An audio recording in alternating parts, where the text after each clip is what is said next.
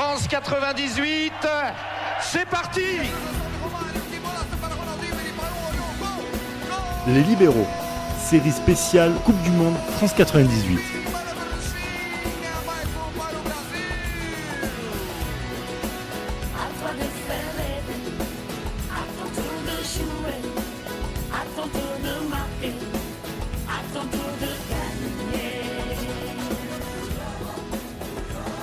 10 au 26 juin, se sont disputés les 48 matchs du premier tour de la Coupe du Monde 1998.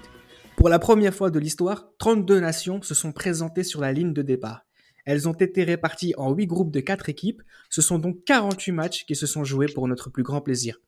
Dans cet épisode, avec Gilles Christ, Johan et Raphaël, nous allons revenir sur chacun d'entre eux afin de faire le bilan de cette phase de poule. On va commencer dans un premier temps par un petit tour de table pour savoir un peu ce que l'on peut attendre de cette phase. Johan, par exemple, quel groupe tu veux absolument suivre? Le groupe que je veux absolument suivre, c'est le groupe D. Le groupe D qui, m'intéresse le plus, dans le sens où on a le, vainqueur des derniers Jeux Olympiques, on a le dernier quatrième de la Coupe du Monde, et on a l'Argentine qui, avec une génération qui est de plus en plus euh, intéressante, qui, voilà, qui est la véritable. Euh, L'Argentine, l'Espagne plutôt, qui est dans une, euh, forme incroyable.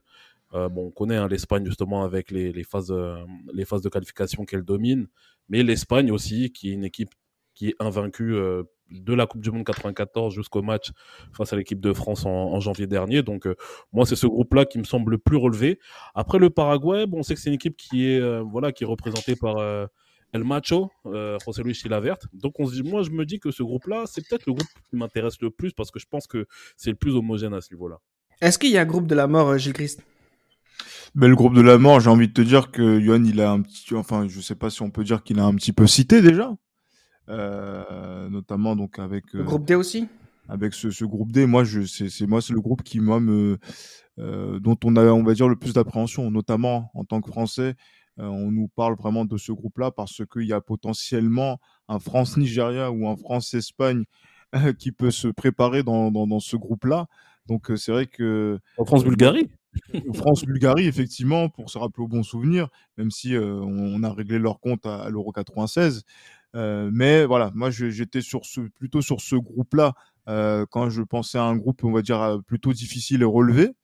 Mais après, c'est vrai que par exemple, quand on regarde le groupe de l'Angleterre également, Colombie, Roumanie et Tunisie, tu te dis ah quand même, c'est il y a quand même, il peut y avoir une concurrence qui est assez euh, coriace euh, dans, dans, dans ce, dans, dans ce groupe-là, avec euh, des, des, je dire, des équipes qui ont les, les ex- l'expérience des con- grandes compétitions internationales, euh, que ce soit au niveau continental et aussi au niveau mondial, et euh, sur lequel euh, bah, on peut peut-être déceler peut-être une des bonnes ou mauvaises surprises de ce, de ce premier tour. Ton groupe préféré, Raphaël?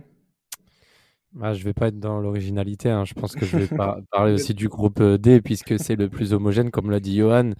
On avait tous hâte de voir euh, le Nigeria. On attendait aussi l'Espagne, hein, qui est assez discrète jusqu'à présent lors des compétitions internationales. hein. Euh, et je parle même des euros.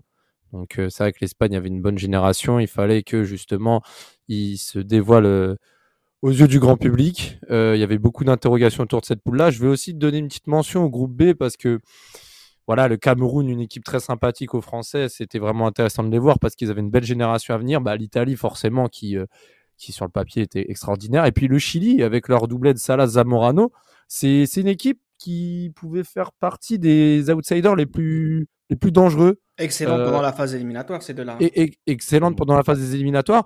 Et puis l'Autriche, Ouais, comme l'Éco- comme l'Autriche, pardon, oui. Qui- Ouais, comme qui et comme j'allais venir comme l'Autriche également, qui a, qui a quelques petits noms qui ont émergé euh, avant et même après la Coupe du Monde. Mais euh, en tout cas, c'est vraiment, moi je trouve que cette poule, elle fait aussi partie des plus homogènes.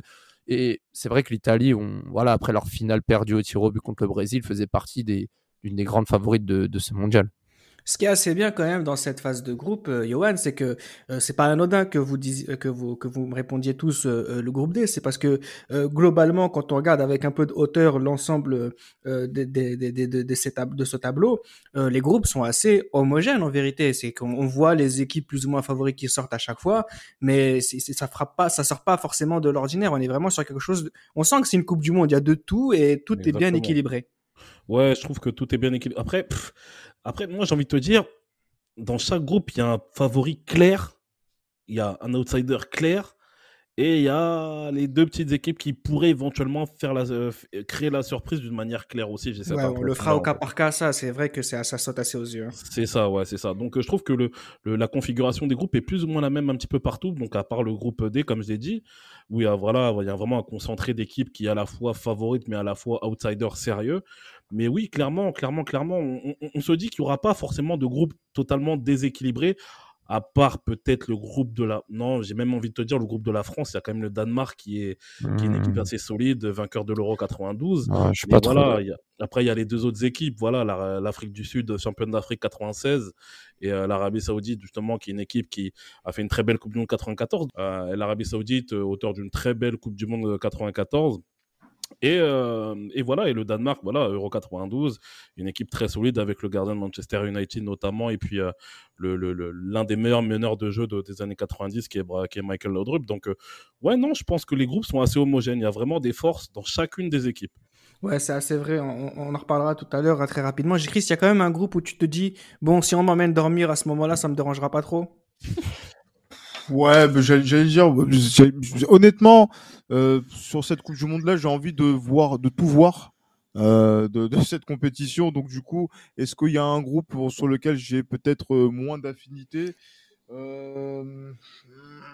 Ouais, peut-être ouais sur le, le, le groupe peut-être des, des Pays-Bas, notamment. Euh, J'allais dire ouais quand je vois Corée du Sud, Mexique pour moi, c'est très lointain en termes de, football justement. Donc à, ce moment-là, et même Belgique, voilà, Belgique. Euh, bon, je, suis pas, euh, j'ai pas forcément donc les, références où euh, je vois cette équipe de Belgique euh, flamboyante au cours des années 90. Donc je me dis que voilà, les Pays-Bas sont assez tranquilles dans ce groupe-là, mais effectivement, au moment où on commence la compétition, je me dis que ce groupe-là, bon, ne, voilà, ne me parle pas, mais je vais vite me rendre compte que je vais déchanter.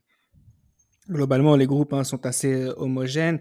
Euh, le niveau était assez relevé euh, un peu partout. Hein, de toute façon, même s'il y avait des affiches qui peuvent nous paraître un peu moins intéressantes à première vue, on va le voir, ça reste quand même assez, assez important. messieurs, je vous propose de commencer par le détail de, de, ces groupes et on va commencer par le groupe A, le groupe du tenant du titre qui va avoir l'honneur d'ouvrir le bal contre l'Écosse, le Brésil, ultra favori, Raphaël. On a fait que de le répéter dans des précédents podcasts, dans les, dans les précédents épisodes également. Le Brésil, c'est, on ne les présente plus, c'est les champions du monde en titre. Euh, une pluie de, de, stars, des gens viennent euh, des quatre coins du monde pour voir les stars brésiliennes. Donc forcément, le Brésil est, est l'ultime favori. Je crois n'avoir jamais vu dans une compétition internationale un favori tel que ce Brésil-là euh, de ma vie. Et, euh, et ensuite, trois équipes. Alors, trois équipes qui sont tout aussi intéressantes les unes des autres, mais, mais c'est vrai que quand on voit le premier match Brésil-Écosse, on se dit que ça va être une partie de plaisir pour les Brésiliens, match ouverture au Stade de France, etc. Mais on se rend compte que voilà, ça reste une Coupe du Monde, aucune équipe n'est là par hasard, et le Brésil va bénéficier du d'un coup du sort euh, de John Boyd sur un but contre son camp à 15 minutes de la fin pour arracher une victoire qui certes est mérité, mais euh, qui n'a pas été de tout repos. Et en fait, ça montre un petit peu que même si euh, y a un écart sur le papier entre le Brésil et l'Écosse, que chaque match va être compliqué. Et euh, si tu peux me permettre, Eda, d'aller sur les autres matchs de cette poule. Je t'en prie, c'est le but. Hein. Quand, quand, quand, on voit également le, le fameux Maroc-Norvège à la Mosson, et, et voilà, cette pluie d'occasions. Je me rappelle d'un match très ouvert, avec beaucoup d'occasions. le magnifique but de, de Hadji, le but de Hada de, de, du Maroc qui vient mettre le but du 2-1. Euh, sur une belle demi-volée sous la barre, bah, déjà on voit qu'il y a des équipes qui proposent des choses offensivement. Les, hommes d'Henri Michel, vraiment, qui avaient, euh, voilà, avec Bassir, euh, ce genre de joueurs qui, jouaient déjà dans des grands championnats européens, qui ont démontré hein, sur ces matchs qu'ils pouvaient faire office d'outsider sérieux. Après, c'est vrai que moi, j'ai aussi gros souvenir de, du fameux Brésil-Maroc à la Beaujoire, où clairement, il n'y a pas eu photo. Les Brésiliens, ils ont enclenché la deuxième. Ronaldo a armé sa frappe à l'entrée de la surface. Rivaldo puis Bebeto, c'est vrai que là on a, on a, vu le Grand Brésil qu'on attendait. Ils ont démarré timidement cette phase de poule, mais ils se sont qualifiés euh, au bout des deux matchs. Mais cette dramaturgie de cette poule, c'est forcément ce, cette fameuse troisième journée euh, où on a vu les Marocains éblouir le stade Geoffroy Guichard euh, face à des Écossais, franchement, qui étaient totalement cuits, avec Bassir qui met un doublé dont un troisième but exceptionnel. C'est ce sombrero enchaîné de demi-volée, certes dévié, mais on a encore, moi j'ai encore cette image de Bassir qui célèbre ce but et euh, avec les, la main les deux mains au ciel, la tête en, la l'air et, les Marocains se voyaient déjà qualifiés, surtout que Bebeto quelques minutes après ouvre le score. Jamais on n'aurait pu penser un tel scénario puisque si la Norvège gagnait, il passait devant les Marocains et s'en est suivi une égalisation de André Flo à la 84e et, ce fameux pénalty inscrit par Regdal qui a glacé euh, les espoirs marocains. On a encore l'image des larmes hein, de, tous les Marocains euh, qui étaient en train de fêter leur qualification, mais qui apprennent euh, au bout du bout de la nuit que les Norvégiens ont réalisé l'impossible, c'est-à-dire renverser le Grand Brésil. Et voilà, au final, le Brésil qui finit seulement avec 6 points, hein, cette phase de groupe derrière, devant la, Norvège. Mais forcément, on peut pas. Moi, perso, j'ai été vraiment touché par, par voilà, ce, ce, match Maroc-Écosse et, et, cette élimination. Pour moi, plus que cruel. Il y a eu ce débat sur le fameux penalty. Finalement, il y a bien eu penalty pour la Norvège et le penalty est incontestable, mais des images très dures. Si je dis que le match charnière de cette phase de groupe, j'écris c'est le 3-0 Brésil-Maroc, qu'est-ce que tu en penses? Pourquoi je te dis ça? Dans la mesure où on a vu un Maroc démarrer timidement, mais on dit que comment, vu le match qu'ils nous ont proposé, euh, il y a moyen qu'ils se réveillent, surtout face à un Brésil qui euh, est mal tombé contre une Écosse. On s'est rendu compte qu'il était ultra favori, mais quand même il y a du répondant. On est bien en Coupe du Monde, toutes les équipes sont fortes. L'équipe euh, d'Écosse est intéressante physiquement. On sent que c'est assez assez breton comme comme comme jeu. Euh, et à ce côté, en fait, non, euh, le Maroc, voilà ce que, voilà, le Maroc, malheureusement, il y a une grosse défaite et le Brésil est bien le Brésil qu'on attendait. C'est là que finalement tout a basculé dans la conclusion qu'a fait Raphaël de ce groupe qui va au désavantage des Marocains. Pour ce qui concerne le Brésil, après, non, je pense que tout le monde attendait le premier but de Ronaldo. Et comme il n'est pas venu contre euh, l'Écosse, alors que je pense qu'il fait un match allez, assez intéressant à ce niveau-là, euh, dans, justement, il, essaie de créer des occasions, de créer du, du, du, du jeu, justement, donc sur ce, sur ce premier match. Le fait qu'il ne marque pas, on attend quand même contre le Maroc qu'il euh, ben, marque son premier but en Coupe du Monde. Qui est un, donc plus on, plus on, on, avance dans, dans, le premier tour, plus on attend ce, ce moment-là. Il arrive assez vite dans la, dans la première mi-temps de contre le Maroc. Mm. Et j'ai envie de dire, ben voilà, contre le, les Marocains qui, euh, justement, oui, c'est ça, deux reprises de d'être euh, devant contre les, Norvégiens qui se sont fait rejoindre à chaque fois. Euh, voilà, on se pose la question est-ce qu'ils sont capables de créer cette surprise-là contre le Brésil? Et malheureusement, Ronaldo se réveille, le Brésil se réveille, comme le disait Raphaël tout à l'heure, et, euh, et j'allais dire que le Brésil aussi assure sa, qualification dès ce deuxième match. Et j'ai envie de te dire que le Maroc peut nourrir des regrets à ce niveau-là parce que euh, il fallait gagner contre la Norvège pour pouvoir peut-être se permettre d'avoir de prendre encore un peu plus de risques contre le Brésil. Et j'ai l'impression qu'ils ont un peu regardé jouer hein, sur cette rencontre-là. Et après, le Brésil a, pu euh, dérouler et on va dire euh, terminer ce premier tour en étant détendu contre les Norvégiens. Et ça leur a porté préjudice justement. Donc c'est vrai que c'est un match charnière dans comment on voit le groupe A. Norvège. T'es plus agréablement surpris par la Norvège, euh, Johan, ou particulièrement déçu par les Marocains sur cette phase de groupe? Non, je pense que je suis plus déçu par les Marocains, dans le sens où les Marocains produisaient un football beaucoup plus chatoyant que les Norvégiens. Les Norvégiens, on connaît justement surtout cette Norvège-là. On connaît leurs particularités malgré Très physique aussi. Hein, les Écossais, les Norvégiens, c'est pareil. Hein. Exactement, malgré le petit meneur de jeu qu'ils avaient, Eric Maikland, qui était, euh, qui était assez intéressant techniquement. Mais à côté de ça, voilà, c'était des grandes, des, des grandes AD qui mettaient des grandes, des grandes balles de, devant le but, devant, et c'était très première ligue, hein, cette Norvège-là. Mais, euh, mais voilà, non, c'est, je suis plus déçu par les Marocains parce que les Norvégiens, parce qu'en fait, les Marocains doivent gagner ce match à la Mosson face à la Norvège. Les Marocains doivent gagner ce match à la Mosson.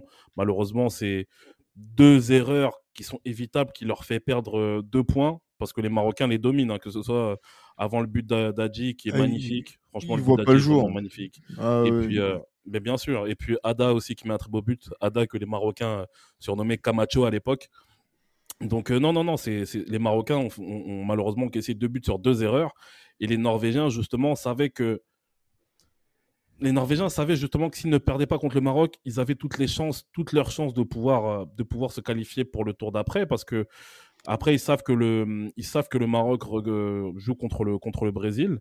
Et eux, ils ont un match contre, contre l'Écosse qui, malheureusement, ils ne, ils ne négocient pas très bien. Mais ils savent que le Brésil, en gagnant les deux premiers matchs, jouerait un petit peu, jouerait un petit peu avec beaucoup de, de dilettance quand on voit surtout les joueurs qui sont alignés. Euh, bon, mis à part Ronaldo et puis, et puis Bebeto, bon, il n'y a pas les titulaires habituels, je pense. Euh, même si Denison ah, est titulaire, il y a quand même Roberto Carlos. D'ailleurs aussi, non Oui, mais il y a Gonçalves, il y a Gonçalves qui joue. Il y a, voilà, il y a quand même des. Ça a tourné, mais ça reste une grosse équipe. Bien sûr, hmm. bien sûr. Mais voilà, on sait très bien que le Brésil, lorsqu'il n'y a rien à jouer, ils sont capables justement de, de, de, lâcher prise. Et euh, donc voilà, donc. Et surtout que les Norvégiens aussi ont déjà gagné contre le Brésil. Oui, les Norvégiens ont déjà gagné contre le Brésil, bien sûr. Donc euh, non, il est clair que, il est clair que oui, la, Norvège, je pense, est plus chanceuse que le Maroc, ou le Maroc plutôt a été moins, moins bien négocié son premier tour. Justement, comme j'ai dit, ce, ce, match à la Mosson en fait fait, fait la diff. Le match à la Mosson fait la diff et, malheureusement, voilà, la qualification du Maroc dépendait, dépendait d'une victoire de, du Brésil ou d'un nul face à la Norvège. Donc malheureusement, les, les Norvégiens gagneront sur le penalty de Kietil Regdal, l'ancien joueur de le joueur de Rennes. Et, euh, voilà, donc malheureusement, le, Maroc ne verra pas le premier tour. C'est triste pour André, pour, pour euh, Henri Michel. Et euh, moi, en fait, moi, honnêtement, l'image qui me marque, c'est le défenseur El, El Khalej qui pleure mais comme un enfant. Il a même de la morphe qui sort de son nez, donc c'est assez, voilà, c'est assez, c'était assez marquant à ce niveau-là. Surtout qu'après derrière, il y a eu une polémique qui a émaillé, on va dire, ce penalty, dont, bah, dont, sur certains ralentis on dit que le penalty n'est pas mérité. Euh, voilà, qu'il n'y a pas de penalty, effectivement. Mais après, c'est vrai que deux jours après, on se rend compte euh, que euh, sur un plan, on voit le tirage de maillot qui était nécessaire justement pour, pour, que l'arbitre. En plus, on voit le geste de l'arbitre qui montre un tirage de maillot que nous, on avait, que le public à la télévision n'avait pas vu directement, et que derrière, avec un autre plan de caméra, et eh ben, on, on constate.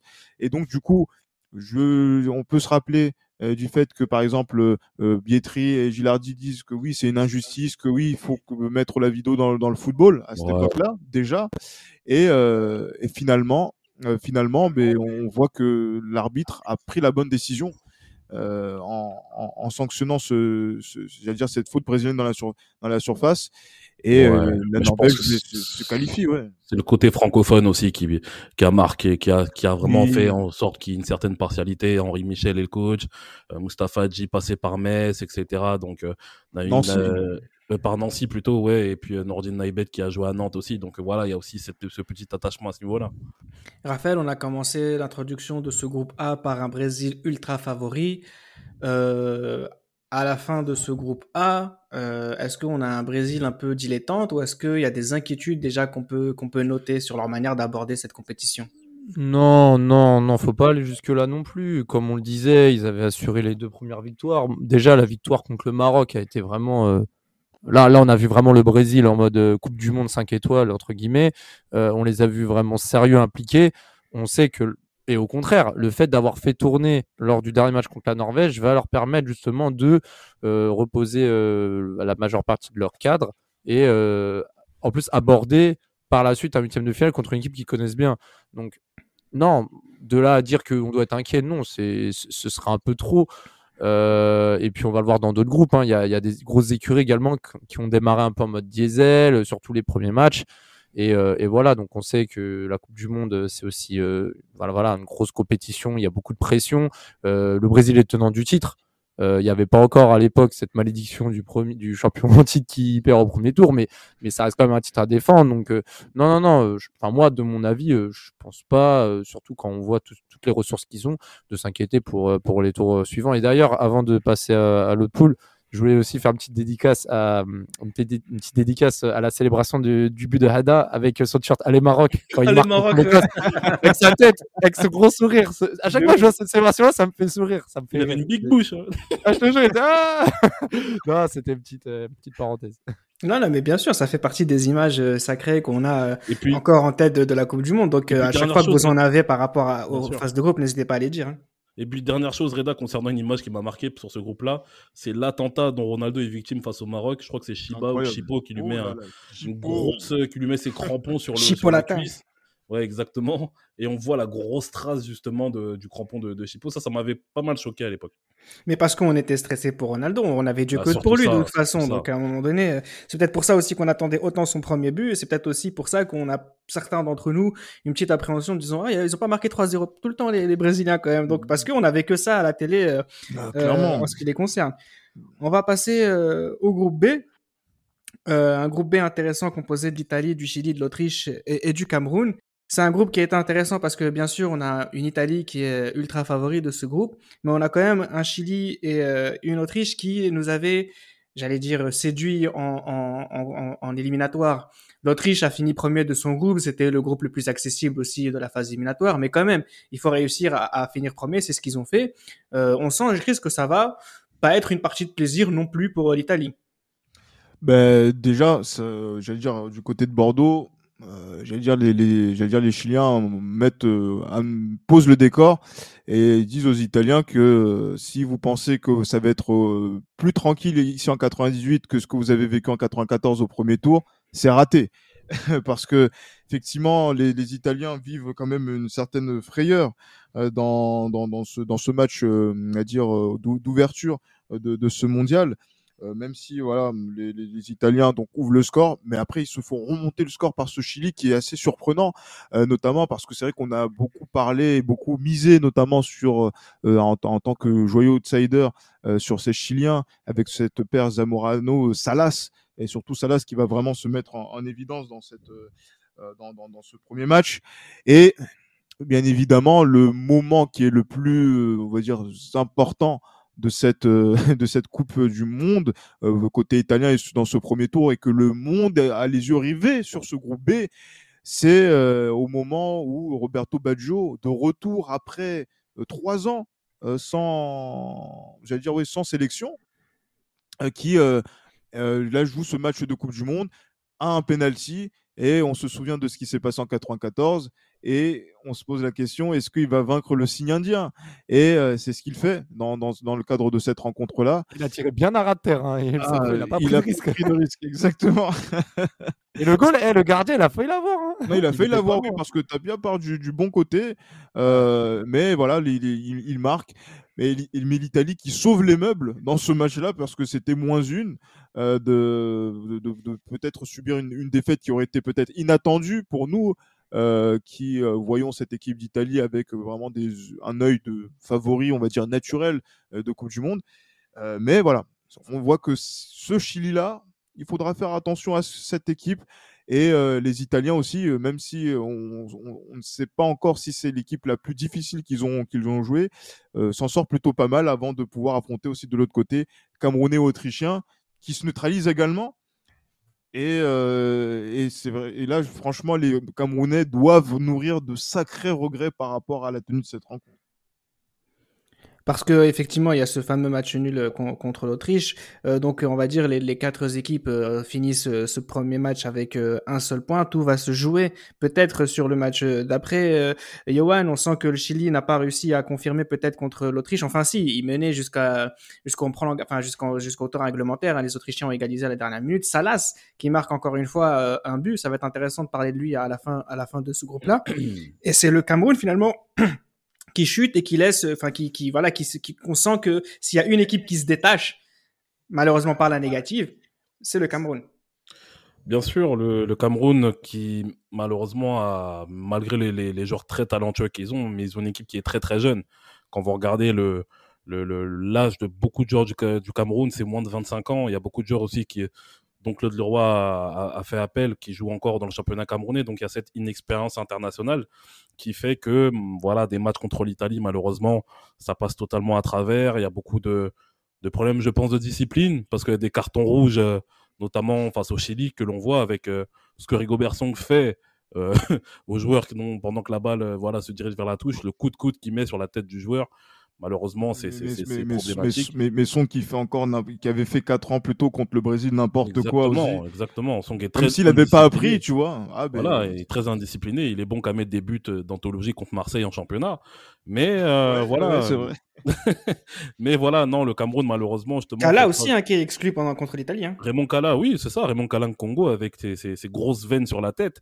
Donc euh, non, il est clair que malheureusement, le Cameroun fait preuve d'indiscipline, mais on sent, voilà, il y a ce manque de, ce manque d'expérience. Et au, passage, hein, concernant Rogobertson, je sais pas si vous vous rappelez de, de, de, la paire de chaussures qu'il a, les pumas rouges pour le, côté, pour le pied gauche et le puma, le puma jaune du côté droit. Jaune, exactement. oh là là. Le folklore. Ah, le folklore, mais en plus, dans une période où il y a, la plupart des chaussures sont des chaussures noires, voir ces chaussures-là pour la Coupe du Monde, c'est incroyable. exactement. En avance. c'est ça, donc, et malheureusement, voilà, le Cameroun qui, qui malheureusement sera victime d'une injustice face à l'Autriche. Voilà, il y a ce but refusé à, à François Mambi qui, voilà, qui, qui était valable. Malheureusement, il a été refusé. C'est contre le Chili, ça Ouais, euh, Claude Leroy s'était plaint d'ailleurs. Pour moi, oui, c'est contre le Chili. Le dernier dit, Claude, Leroy avait dit, Claude Leroy avait dit que le Cameroun avait été victime d'un délit de sale gueule sur, euh, bah, sur cette décision. C'est possible parce qu'on connaît justement la, ce qui se passe justement dans la puissante FIFA à cette époque-là. Donc euh, oui, non, donc clairement, il est clair que ce match face au Chili nourrit beaucoup de regrets pour les Camerounais, mais je pense que le problème vient surtout du manque de concentration qu'il y a eu lors du premier match face à l'Autriche parce que se fait égaliser à la dernière seconde par Anton Polster. Euh, Grosse frappe sous la barre. Une frappe très, une frappe très, très, très, très, très, très, très, très puissante. Bien sûr. Très germanique. en plus, il avait une vraie tête d'allemand. donc, euh, donc oui, non, non, il est clair que malheureusement, le Cameroun fait. On sent qu'il y a encore une phase d'apprentissage, on peut dire ça comme ça. Il y a encore une phase d'apprentissage. Ah. Et voilà, d'ailleurs, je pense que dans cette équipe du Cameroun, on a vu débarquer un, un jeune joueur de 17 ans qui s'appelle Samuel Eto'o contre, contre l'Italie. Donc euh, voilà, Cameroun, équipe jeune, mais encore en phase d'apprentissage. C'est pour ça que elle est malgré tout décevante dans cette Coupe du Monde. Non, mais que de regrets aussi, parce que c'est vrai que le, le, le, regardez le scénario, un, Brésil-Cameroun au Parc des Princes en huitième de finale, ça aurait été quand même un, super scénario. Et je, je, sais que Patrick Mboma disait qu'il rêvait de ce scénario-là, François Mumbic également. Euh, c'est vrai que voilà, c'était quand même, on va dire, l'espoir euh, de, j'allais dire peut-être du continent africain. Les Chiliens n'ont pas volé leur place, hein, effectivement, puisqu'ils ont été, euh, ben, ils ont été euh, assez vaillants, même si ils qualifient sans gagner un match. Hein. Sans gagner un match, et c'est ça qui est frustrant aussi. trois matchs, trois matchs nuls parce que Autrichiens et Camerounais aussi ont fait deux matchs nuls, mais ont perdu contre euh, contre l'Italie et c'est ce qui ce qui a porté préjudice. Et donc là, c'est vrai que voilà dans, dans ce groupe-là, et effectivement, je, si j'avais pu euh, identifier un groupe où je me suis dit tiens, mais voilà quoi, ça va être chiant de regarder un petit peu ce groupe, c'est ce groupe-là. Euh, mais quand on a une attache particulière peut-être à l'Italie, au, au, Cameroun, eh ben voilà quoi, on, on voit que quand on fait les comptes, l'Italie passe euh, sans grande surprise.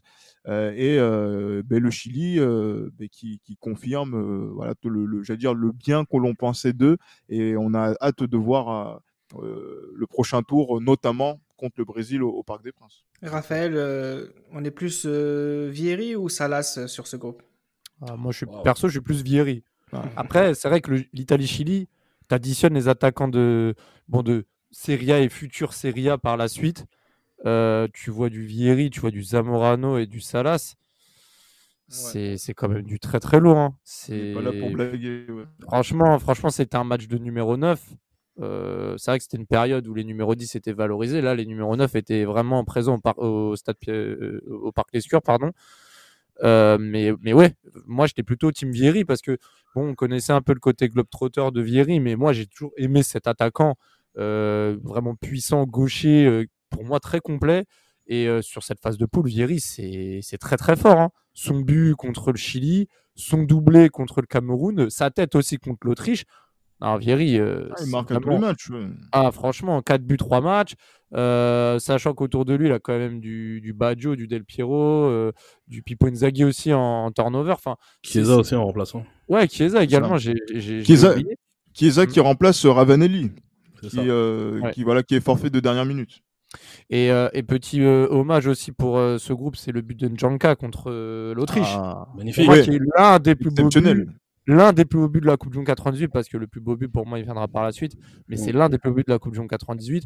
Et cette frappe de, de Vastic qui vient égaliser contre le Chili d'un bel enroulé, qui au passage, l'Autriche aura marqué ses trois buts dans les arrêts de jeu. À chaque fois, ils dans les arrêts de jeu, ils égalisent ou alors ils réduisent le score. Mais, le, but de Njanka, mais le but de Njanka a été élu euh, premier, plus beau but du premier tour. Hein. Du premier tour, effectivement. exactement, du premier tour. Et, et, aussi, pour revenir sur le Chili-Cameroun, qui a été assez contre, euh, controversé avec le but refusé, les cartons rouges, etc. Il faut quand même noter que Boma, quand il égalise de la tête, c'était quelques minutes après le rouge de Song. Et pour moi, moi le, franchement, le Cameroun, avec un peu d'orgueil, ils auraient pu le faire, même si le Chili mérite amplement sa qualif, parce qu'ils étaient à deux doigts de faire tomber l'Italie, ils étaient à une minute de faire tomber l'Autriche. Voilà, le Chili n'a pas non plus volé sa, deuxième place, mais bah, voilà, ça a été un beau finish et c'était très intéressant. Mais franchement, en plus, le Cameroun qui termine à 9 dans cette rencontre. Ouais, Lorraine. Lorraine. L'indiscipline. L'indiscipline, ouais. Mais, franchement, les Camerounais, en plus, ils ont l'expérience du mondial, mais à chaque fois, ils prennent des cartons rouges. Oh, depuis 90 jusqu'à. Non, mais c'est. Non, ça Rappelez-vous, rappelez-vous déjà en 90, les attentats qu'ils mettent sur Canidja. L'Argentine, l'Argentine, pas pour conserver le score. Bien sûr. Ah non, non, clairement.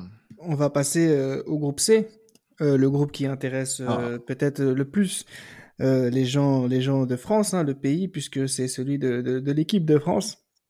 L'équipe de France qui paraît favori de ce groupe, bien qu'on a un Danemark intéressant. L'Afrique du Sud, Arabie Saoudite, c'est intéressant dans le continent. À l'échelle du mondial, ça reste beaucoup plus humble. On sait que l'objectif, euh, plus qu'assumer, c'est presque euh, une obligation, c'est de finir premier, Raphaël.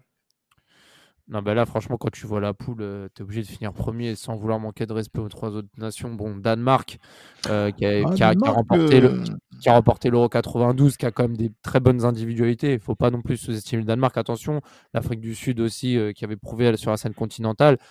L'Arabie Saoudite qui a fait un huitième de finale aussi lors de l'édition précédente 94, avoir battu la Belgique, notamment avec ce but de Oweran, hein, ce but qui restera à jamais dans, dans l'histoire de la Coupe du Monde.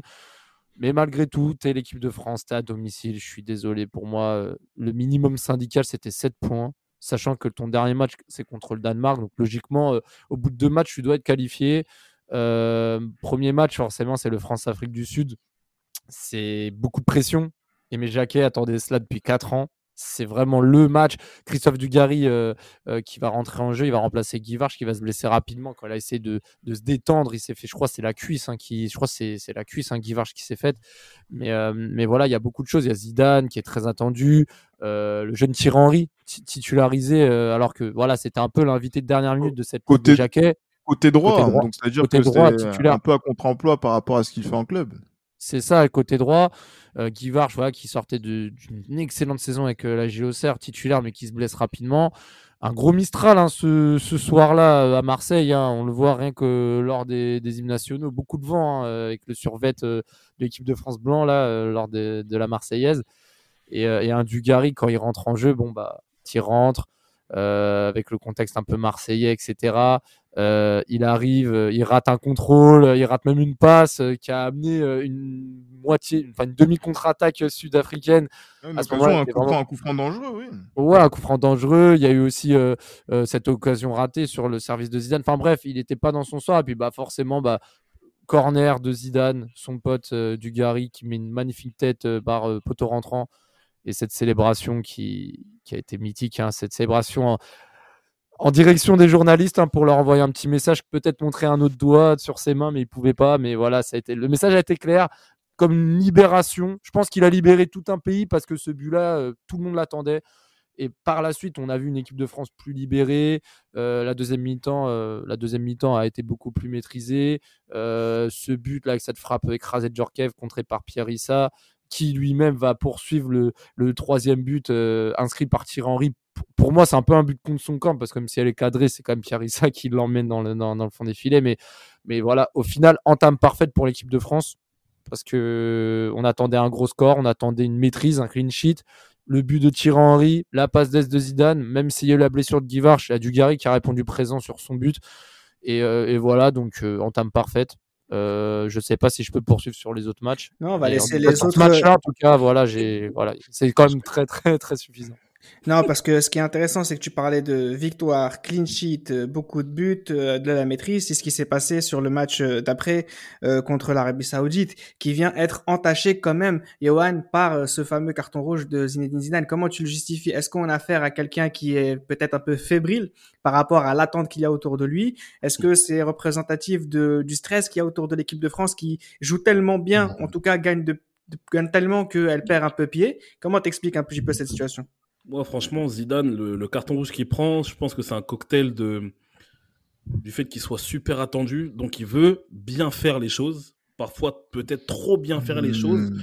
Il y a aussi cet Euro 96 qui rate. Donc, je pense qu'il veut se racheter. Il y a aussi le fait que Zidane prend beaucoup, beaucoup, Ah, beaucoup voilà. de coups. Ah, ben là, oui, voilà, ben c'est. Ah, c'est- c'est- Il Oui, mange oui, voilà. il mange Oui, énormément mais- de coups. Et je pense qu'au bout d'un moment, il y a eu le, voilà, il y a eu le, il y a eu le craquage qui fait que malheureusement il se fait expulser. C'est dommage parce que voilà, on compte sur Zidane sur ce premier tour. Malheureusement, Zidane, on n'aura pas l'occasion de le voir plus, plus longtemps que ça sur ce premier tour, ce qui est très décevant concernant les attentes qu'il y a. euh, Très décevant. Très, très, très décevant. Très très décevant.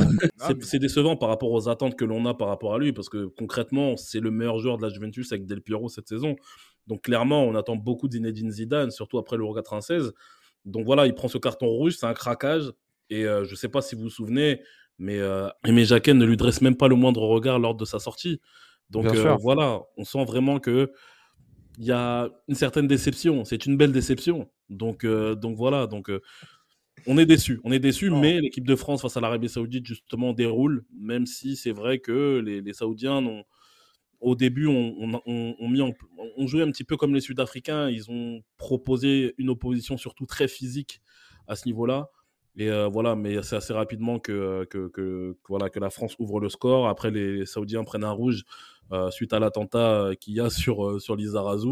Et je ne sais pas si vous vous souvenez, dans, le ralenti, on voit un oiseau s'envoler juste, juste au moment où Lizarazu se fait tacler. Et, et voilà, donc voilà, on voit. Et il y a aussi le, le- la mise au révélateur de, de David Trezeguet en équipe de France aussi, parce que David Trezeguet est un novice encore en équipe de France. Il a fait une très belle campagne de Ligue des Champions avec, euh, avec Monaco. Et voilà, Trezeguet qui marque. Voilà, c'est la, vraiment c'est la jeunesse, la, nouvelle jeunesse offensive du football français qui marque. On aurait voulu voir Nicolas Nelka aussi, mais bon, malheureusement, il n'a pas été, euh, il n'a pas été Surtout que, appelé. du... Surtout que Dugarry aussi, lui aussi sort sur blessure comme Guivard le match précédent. Donc là, t'as Henri Trezeguet qui joue. Exactement, Dugarry se claque. Donc euh, voilà, mais la France globalement domine ce match et, voilà, quand on voit que même le Vicente Lizarazu marque, voilà, on se dit que quand même que tout est fait, mais on est, on est content de voir que quelqu'un comme Thierry Henry, qui, a été l'un des meilleurs joueurs de la Ligue des Champions de, de l'édition 97-98, est peut-être le joueur offensif le Mais- plus en vogue en équipe de France dans Le ce meilleur joueur de la fin de la Ligue des Champions 87. Oui, voilà. Bon, après, le premier tour aussi, hein, attention, le Hmm. premier tour aussi, euh, Mais il met des buts décisifs, notamment contre le Sporting, euh, contre Bayer Leverkusen. Mm. Donc, euh, Thierry Henry, il a, il a sa part assez considérable comme dans, cette ligue, dans l'ensemble de cette Oui. Ligue des Champions 98. Mais disons que c'est, on va dire qu'il y a, il y a un pont entre dans, dans sa saison où il y a un trou en fait où il joue très peu et c'est vrai qu'il est là au début et à la fin de- du parcours de Monaco. D'accord à ce niveau-là. Mais moi justement, Johan aime beaucoup encore euh, exagérer, notamment sur Zidane et c'est vrai que là en fait ça cristallise les différentes attentes qu'on peut avoir. La France gagne 3-0 contre l'Afrique du Sud et mène 2-0 au moment où il y a l'expulsion de Zinedine Zidane.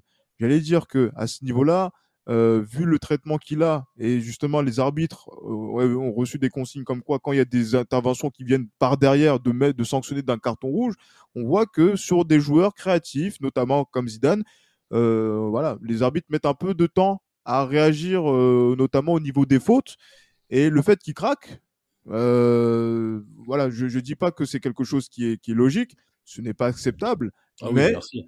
Mais, mais je suis désolé, parler de, de, de déception dans, dans le jeu, etc. À un moment donné, l'équipe de France maîtrisait son sujet sur les deux rencontres euh, quand Zinedine Zidane était là. Et le fait que, que la cause était déjà entendue contre les, les, Saoudiens et qu'on va, va finir le, premier tour euh, en étant qualifié, je, voilà, ce qui, ce qui fait la, la différence, c'est que quand euh, Zidane reçoit sa, sa sanction, donc de deux matchs, c'est-à-dire qu'on sait qu'il ne jouera pas le huitième de finale. Et c'est là qu'on est en train de, c'est à cause de ça qu'on est en train de dire que c'est une déception, euh, Zidane. Mais s'il est, su- il, est suspendu contre les Danois et qu'il rejoue contre le, Paraguay, peut-être qu'on dit quelque chose de différent, que c'est dommage. Mais on dit pas, oui, effectivement, on est déçu euh, Ouais, que mais ça change il- beaucoup de choses quand même. il- il- il Ça, change, euh, ça beaucoup de choses quand même, Gilles. Si, on est quand même extrêmement On est, déçus. on est très Ah très ouais, déçus. que parce c'est quand même. non, Mais- je- en mais- fait- messieurs, on prend pas de but. non, non, c'est On- pas la question. C'est pas la on question. Ça, c'est neuf fac- buts, on en encaisse un. Ça, on c'est est factuel. déçu. Ah. Ça, c'est factuel. Regarde le regard d'Aimé Jacquet. Il est, il est aussi, il est conscient qu'on a sûr, gagné le premier match et déçu, qu'on l'a gagné Il est 2-0. énervé. T'es ton joueur sur lequel t'as mis tout. Les, t'as misé, non, y a Bien pas, sûr. t'as misé Là- tous tes chevaux sur ce joueur Et et, tu te rends compte que c'est un joueur qui est capable de craquer parce que tu l'as dit, c'est un craquage. Un craquage, une définition très claire, ça veut dire c'est quelqu'un qui face à quelque chose pète un plomb. Donc jusqu'où va aller cette fragilité T'imagines À ce moment-là, je suis désolé, la réaction des Jacquet, c'est la plus normale qu'on doit avoir vis-à-vis de cette situation. Mais- mais- Et tu, et tu imagines, et tu imagines si euh, en huitième la France joue pas le Nigeria ou l'Espagne, Zidane joue pas et la France perd. C'est fini. Je veux dire, C'est Zidane, c'est Zidane qui nous a trahi. Zidane le fautif. Et Zidane, nous a trahi. Et, ce sera fini, Zidane qui sera en première ligne dans le feu des critiques Exactement. avec Jacques évidemment. Mais, Bien sûr. Mais ça aurait été mérité aussi. Oui, clairement. Ah mais- mais justement, Jacquet a dit que par rapport à cette image-là, euh, on a dit que c'est, il, il a dit lui-même que c'est les médias qui en ont fait un petit peu. Moi, il n'était pas concentré sur le fait du joueur qui soit sorti, mais il était concentré sur la rencontre. Il n'a pas pris en compte cet aspect que nous on est en train de, de parler, euh, sur lequel on est en train de, de parler, en disant que ouais, je le regarde pas parce que je suis énervé par, par rapport à ce qu'il a fait. Il est concentré sur la rencontre. Oui, C'est- sûr. ce Bah, sont mieux les propos Jacquet. vaut- Mais bien sûr, mieux vaut ignorer, mieux vaut Ouais, ignorer celui qui a apporté préjudice à, à l'équipe. Mieux vaut se concentrer vaut sur mieux le, se, non, mieux vaut vaut mieux se se concentrer sur sur le jeu plutôt que de plutôt que d'essayer de parler avec celui qui a fait n'importe quoi sur cette action. Ah, je- je- Là, chacun a- sa, sa conception par rapport à ça. Il y, a le, voilà. il y a le Danemark quand même qui fait son, son petit chemin dans, dans ce groupe. Euh, je pense surtout, Raphaël, que tu voulais continuer tout à l'heure, mais c'est parce qu'on se rend compte que finalement l'Arabie Saoudite et l'Afrique du Sud sont pas au niveau. Ils sont pas au niveau. euh. Après, même si les Bafana Bafana auraient pu renverser les Danois, hein. Euh, je crois qu'ils frappent le poteau lors du match. Le match va dans les Bien deux sûr. sens. hein. On voit les Danois proches du chaos, mais les, les Sud-Africains reviennent bien et à la fin poussent hein, pour marquer ce deuxième but. C'est vrai que les, les Sud-Africains se sont bien repris euh, lors du deuxième match. Après, le dernier match, voilà, c'était un match un peu gâteau, c'est-à-dire on savait, on savait que, Je suis pas d'accord. Je suis du pas Sud- d'accord du tout. l'Afrique du, Sud devait re- remporter ce match par, euh, par un, un gros écart de score et qu'en même temps, le Danemark devait pas se prendre une pilule contre la France. Mais, mais voilà, on- Ouais. moi, ce match-là, forcément, j'ai moins de souvenirs parce que voilà, euh, sur les quatre buts, il y a trois buts, euh, trois buts sur péno et l'autre but de Bartlett, c'est une erreur d'appréciation du gardien encore. Parce que bon, le gardien saoudien, on a vu. Mais, D'ailleurs, mais- Ouais, bah oui, avec son jogging. là. gardien pantalon, ouais. Ouais. et, et, et... Sa- et, et- les Saoudiens, voilà, ils ont, ils ont quand même sauvé l'honneur à, à ne pas perdre les trois matchs, mais clairement, Ouais, c'est décevant jeu, quand même. L'Afrique du Sud, elle est, très- déce- elle est quand même décevante, l'Afrique du Sud, parce que Ah quand oui. vous voyez le, quand vous voyez le, le match face au Danemark, euh, comme tu l'as très bien dit, Raphaël, ils, ils peuvent quand même passer devant. On voit justement, surtout, on compte surtout sur le, le duo avec euh, Shawn Bartlett, qui est un joueur assez confirmé de première ligue, et euh, Benny McCarthy, qui est la petite pépite de l'Ajax Amsterdam. Mhm. Euh, voilà, on pense on- En plus, c'est un très beau but hein, quand vous voyez l'enchaînement, euh, le 2-3, 2 avec la, avec la, avec la talonnade. euh, je crois que c'est- Bartlett même qui fait la, qui met la, qui met la talonnade. Fortune, et Fortuné qui est à l'origine de l'action, je crois. Exactement. Donc, euh, Ouais. franchement, c'est une déception quand même. Et surtout qu'on se dit que l'Afrique, on se dit que l'Arabie Saoudite, au vu des deux premiers matchs, est l'équipe peut-être la plus faible du groupe. Mais quand vous voyez que il y a des buts qui, voilà, l'Arabie Saoudite met deux buts sur penalty, dont un à la dernière minute de, de Samuel Jaber. Euh, non, la- non, même pas, même pas. C'est Non, Jaber, il met le, qui le met le but. C'est qui met le à la dernière minute, Al- Al-Jaber met le but du 2-1. Mais c'est quand même décevant parce qu'on se dit que l'Afrique du Sud, si l'Afrique du Sud gagne un match, euh, gagne le match justement avec un gros écart, sachant que l'Arabie Saoudite est déjà éliminée, euh, quand même, on se dit qu'il y a quand même possibilité de, pouvoir passer devant le Danemark et de passer le premier tour. Et ça aurait été une belle, ça aurait été une belle première pour, euh, pour ce pays qui, je le répète, est champion d'Afrique 96. Donc honnêtement, c'est quand même une déception hein, de, ce dernier match face à l'Arabie Saoudite. Mais voilà, le Danemark avec euh, Michael Laudrup, avec Brian Laudrup, avec euh, Moller, avec les- tous les bons joueurs qu'il y a dans cette équipe. Et Bessand, Et remplaçant. Bessand, bien sûr, le jeune Ebessand qui joue encore à Brondby à l'époque, qui voilà, malheureusement, bon voilà, malheureusement qu'on supporte l'Afrique du Sud, mais voilà, ils ont réussi à, à limiter la casse face à la France. Ils ont caissé un but justement d'Emmanuel Petit après avoir quand même tenu la dragée haute. Mais voilà, on est déçu quand même par, euh, par l'Afrique du Sud et bien sûr le Danemark qui a mérité justement de passer ce premier tour. On va passer au groupe D. ma- excuse-moi, et quel match, et quel match de De Sailly face au Danemark? C'est incroyable. De Sailly, il est tout simplement incroyable face au Danemark. quoi. mais que surtout le premier tour. Donc euh, c'est même lui, je pense même euh, le meilleur joueur euh, de l'équipe de France, ouais, bien sûr. et de très loin. On va passer euh, au groupe D, celui qui euh, vous intéressait le plus euh, avant de, commencer cette Coupe du Monde. C'est un groupe qui effectivement promettait énormément de choses, énormément de spectacles, avec cette fameuse équipe d'Espagne qui a été impériale durant la phase éliminatoire de la Coupe du Monde. on se rend compte que ça va peut-être, il y aura beaucoup de surprises dans, ce, dans ce tournoi. pardon, il y aura beaucoup de surprises dans ce groupe. Les deux équipes sur lesquelles on avait le plus d'incertitudes, c'était la Bulgarie avec un effectif quand même assez euh, expérimenté pour ne pas dire euh, vieillissant, avec une équipe de Paraguay qui, euh, dont on connaît le gardien de but, mais peut-être un peu moins le reste de l'effectif. Et ça se traduit par ce fameux 0-0 dans le premier match. Mais je voudrais quand même qu'on enchaîne directement avec le match peut-être qui nous a le plus impressionné euh, durant cette coupe du monde, enfin durant cette phase de groupe et qui euh, peut-être sans même qu'on s'y attende, quoique quand on sait comment vous avez parlé de ce groupe en début d'émission, un petit peu quand même, euh, ce match Espagne-Nigeria, Gilles Christ, c'est incroyable. Ah, J'allais dire que là, c'est quel, quel, beau cadeau on peut, on peut recevoir euh, le jour de ces, de ces six ans que de regarder une rencontre pareille et surtout l'effervescence qu'il y avait euh, chez moi à la maison par rapport au match du Nigeria. Euh, en début d'après-midi, suivre une rencontre pareille, de voir ce scénario, notamment avec les Super Eagles dont on attend beaucoup dans cette, dans cette Coupe du Monde et j'allais dire bien davantage que l'Afrique du Sud. Euh, à ce niveau-là, parce que les Nigérians n'ont pas eu l'occasion de jouer la Cannes 98, euh, malheureusement, mais euh, cette équipe, championne olympique Atlanta pour l'équipe, l'équipe, on va dire, espoir, va jouer et va faire valoir, on va dire, ce, dire, ce parcours face à une équipe d'Espagne qui était jusqu'en janvier 98 invaincue sur une série de peut-être presque 3 ans et demi, 4 ans, et qui faisait partie de ces sérieux outsiders de la Coupe du Monde. Hein, bien que le Tate que l'on salue euh, pensait qu'ils étaient des grands favoris. Je ne suis pas forcément d'accord, mais il a raison sur un aspect, c'est que cette équipe d'Espagne était difficile à, ah manœuvrer. à manœuvrer et elle pouvait légitimement penser à être, euh, j'allais dire, dans les huit derniers de la Coupe du Monde et voir le, le dernier carré. Mais voilà, il y a ce match incroyable qui est le marqueur de toute une génération, notamment pour moi, euh, jeune, avec euh, ce Nigeria qui nous en a mis plein les yeux, oh. euh, que ce soit en tribune et aussi sur, sur le terrain. Et euh, on voit surtout aussi, la, dire, la déchéance de, d'une légende du football espagnol hein, qui est Andoni Zubizarreta, qui est, ah. coupable sur, ben voilà, sur un des buts et, et qui, qui, ne, qui est impuissant devant la frappe, le oh tir oh de, Cette, euh, de cette compétition, euh, le tir de Sunday Olysée et cette célébration. Et j'ai voilà, l'impression que même dans, si on pose la question à tous les libéraux, ils ont leur vision de ce, de ce but-là et leur perception en direct de, de ce, ce but-là. C'est énorme. Mais Gilles, Gilles, tu sais, ce but-là, tu sais, juste après le match, je descends, on descend à l'époque avec mes, avec mes, mes voilà, mes, mes amis d'enfance, mes frères que, que je salue. On descend et dès qu'on marque un but, en bas, en bas justement de la tour, parce que j'habitais dans le tour, on faisait la célébration de Sunday au lycée. On le faisait, on l'imitait. Et c'était extraordinaire. Ce but-là, c'est un but qui a marqué toute notre génération. C'est un but qui est incroyable, Sunday au lycée.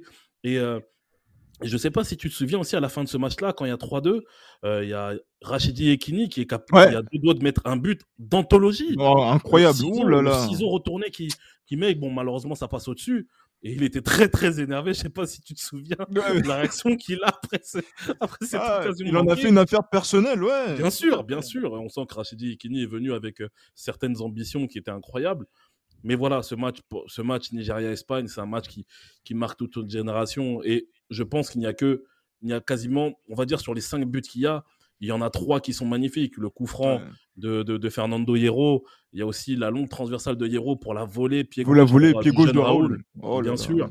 Et bien sûr, il y a cette frappe de Sende au lycée qui est magnifique. Et, et franchement, nous, nos, parents, en fait, voilà, nous à l'époque, voilà, quand on est jeune, on calcule pas trop, trop non plus les équipes africaines parce qu'on attend surtout Ronaldo, etc. Mais quand on voit que des équipes comme le Nigeria sont capables de réaliser ce genre de prestations, ce genre de, de spectacle, on est vraiment très content. Et puis, et puis les, voilà, les, les, les chorales nigérianes avec les trompettes, oh là là, c'est magnifique. Ah oui, le- Magnifique. en tribune, le spectacle permanent.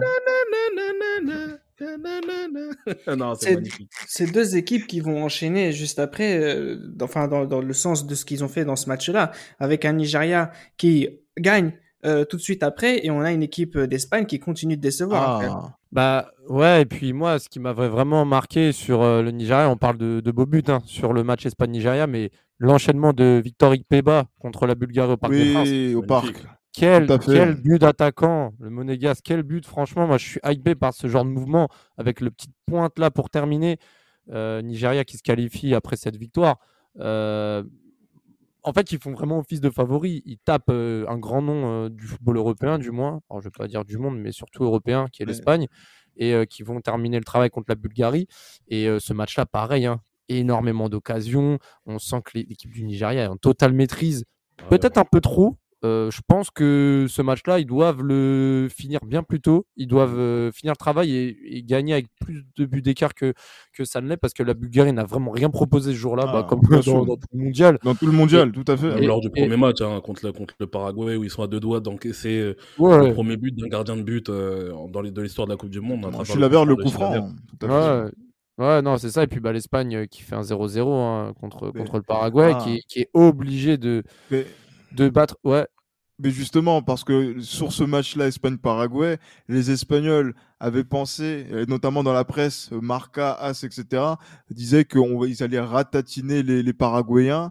Et Chilavert, Chilavert l'avait très très mal pris.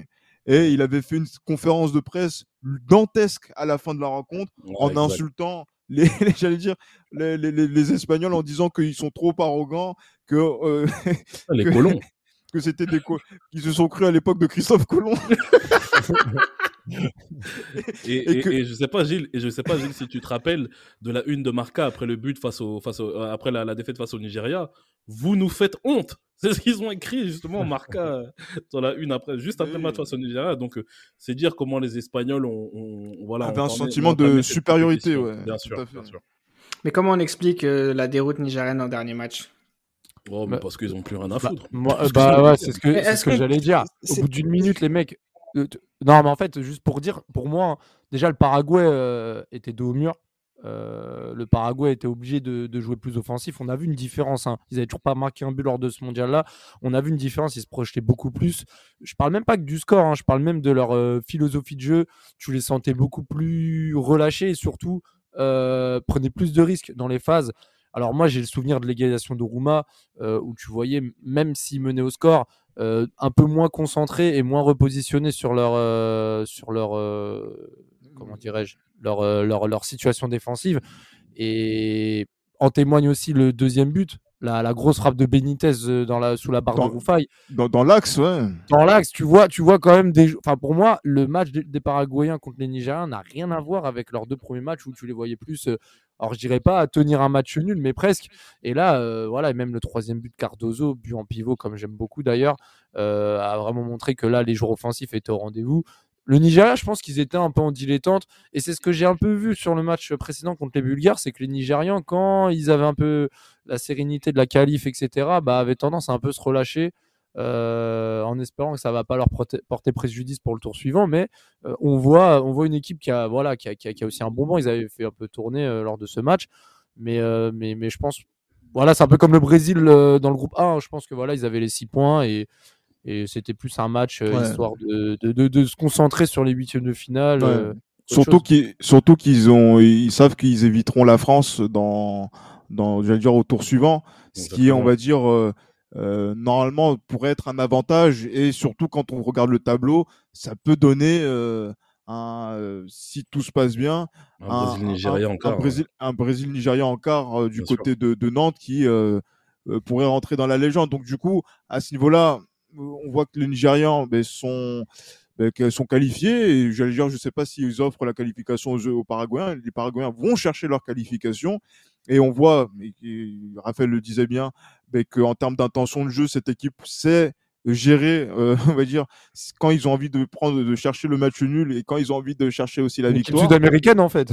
Ah, mais, mais une équipe sud-américaine, justement, qui est très difficile à prendre parce qu'en Ouais. fait, elle maîtrise les, temps, les temps sur le, sur le terrain et ils savent à quel moment, euh, j'allais dire, passer euh, la surmultiplier pour pouvoir se qualifier, ce qu'ils vont faire au détriment d'une Espagne qui, euh, contre la Bulgarie, et c'est là, en fait, moi, j'ai posé la question, moi aussi, à mes, à, mes, à mes cousins et aussi à mes oncles, mais comment ça se fait qu'ils marquent des buts et ils sont déçus? Et... ouais, on voit, on voit la tête de Kiko, la tête de Kiko surtout. Ouais. La tête que Kiko fait après avoir mis son deuxième but. Ouais. Exactement, mais quand tu vois par exemple, il y a un score, il y a 4-1, 5-1, 6-1, euh, enfin voilà, donc quand il y a 5-1, 6-1, tu te dis, ben, euh, normalement ils doivent être contents, et, et, mmh, mmh. parce que le foot, que l'on voit et que l'on vit, moi justement, donc de mon regard, c'est de voir, c'est la fête, c'est des célébrations, comme on en a vu dans cette Coupe du Monde. Et là, je vois de la tristesse. Et en fait, on m'explique parce que dans l'autre match, eh ben, le, le, résultat ne leur convenait pas et ils vont être éliminés, ils vont plus jouer la compétition.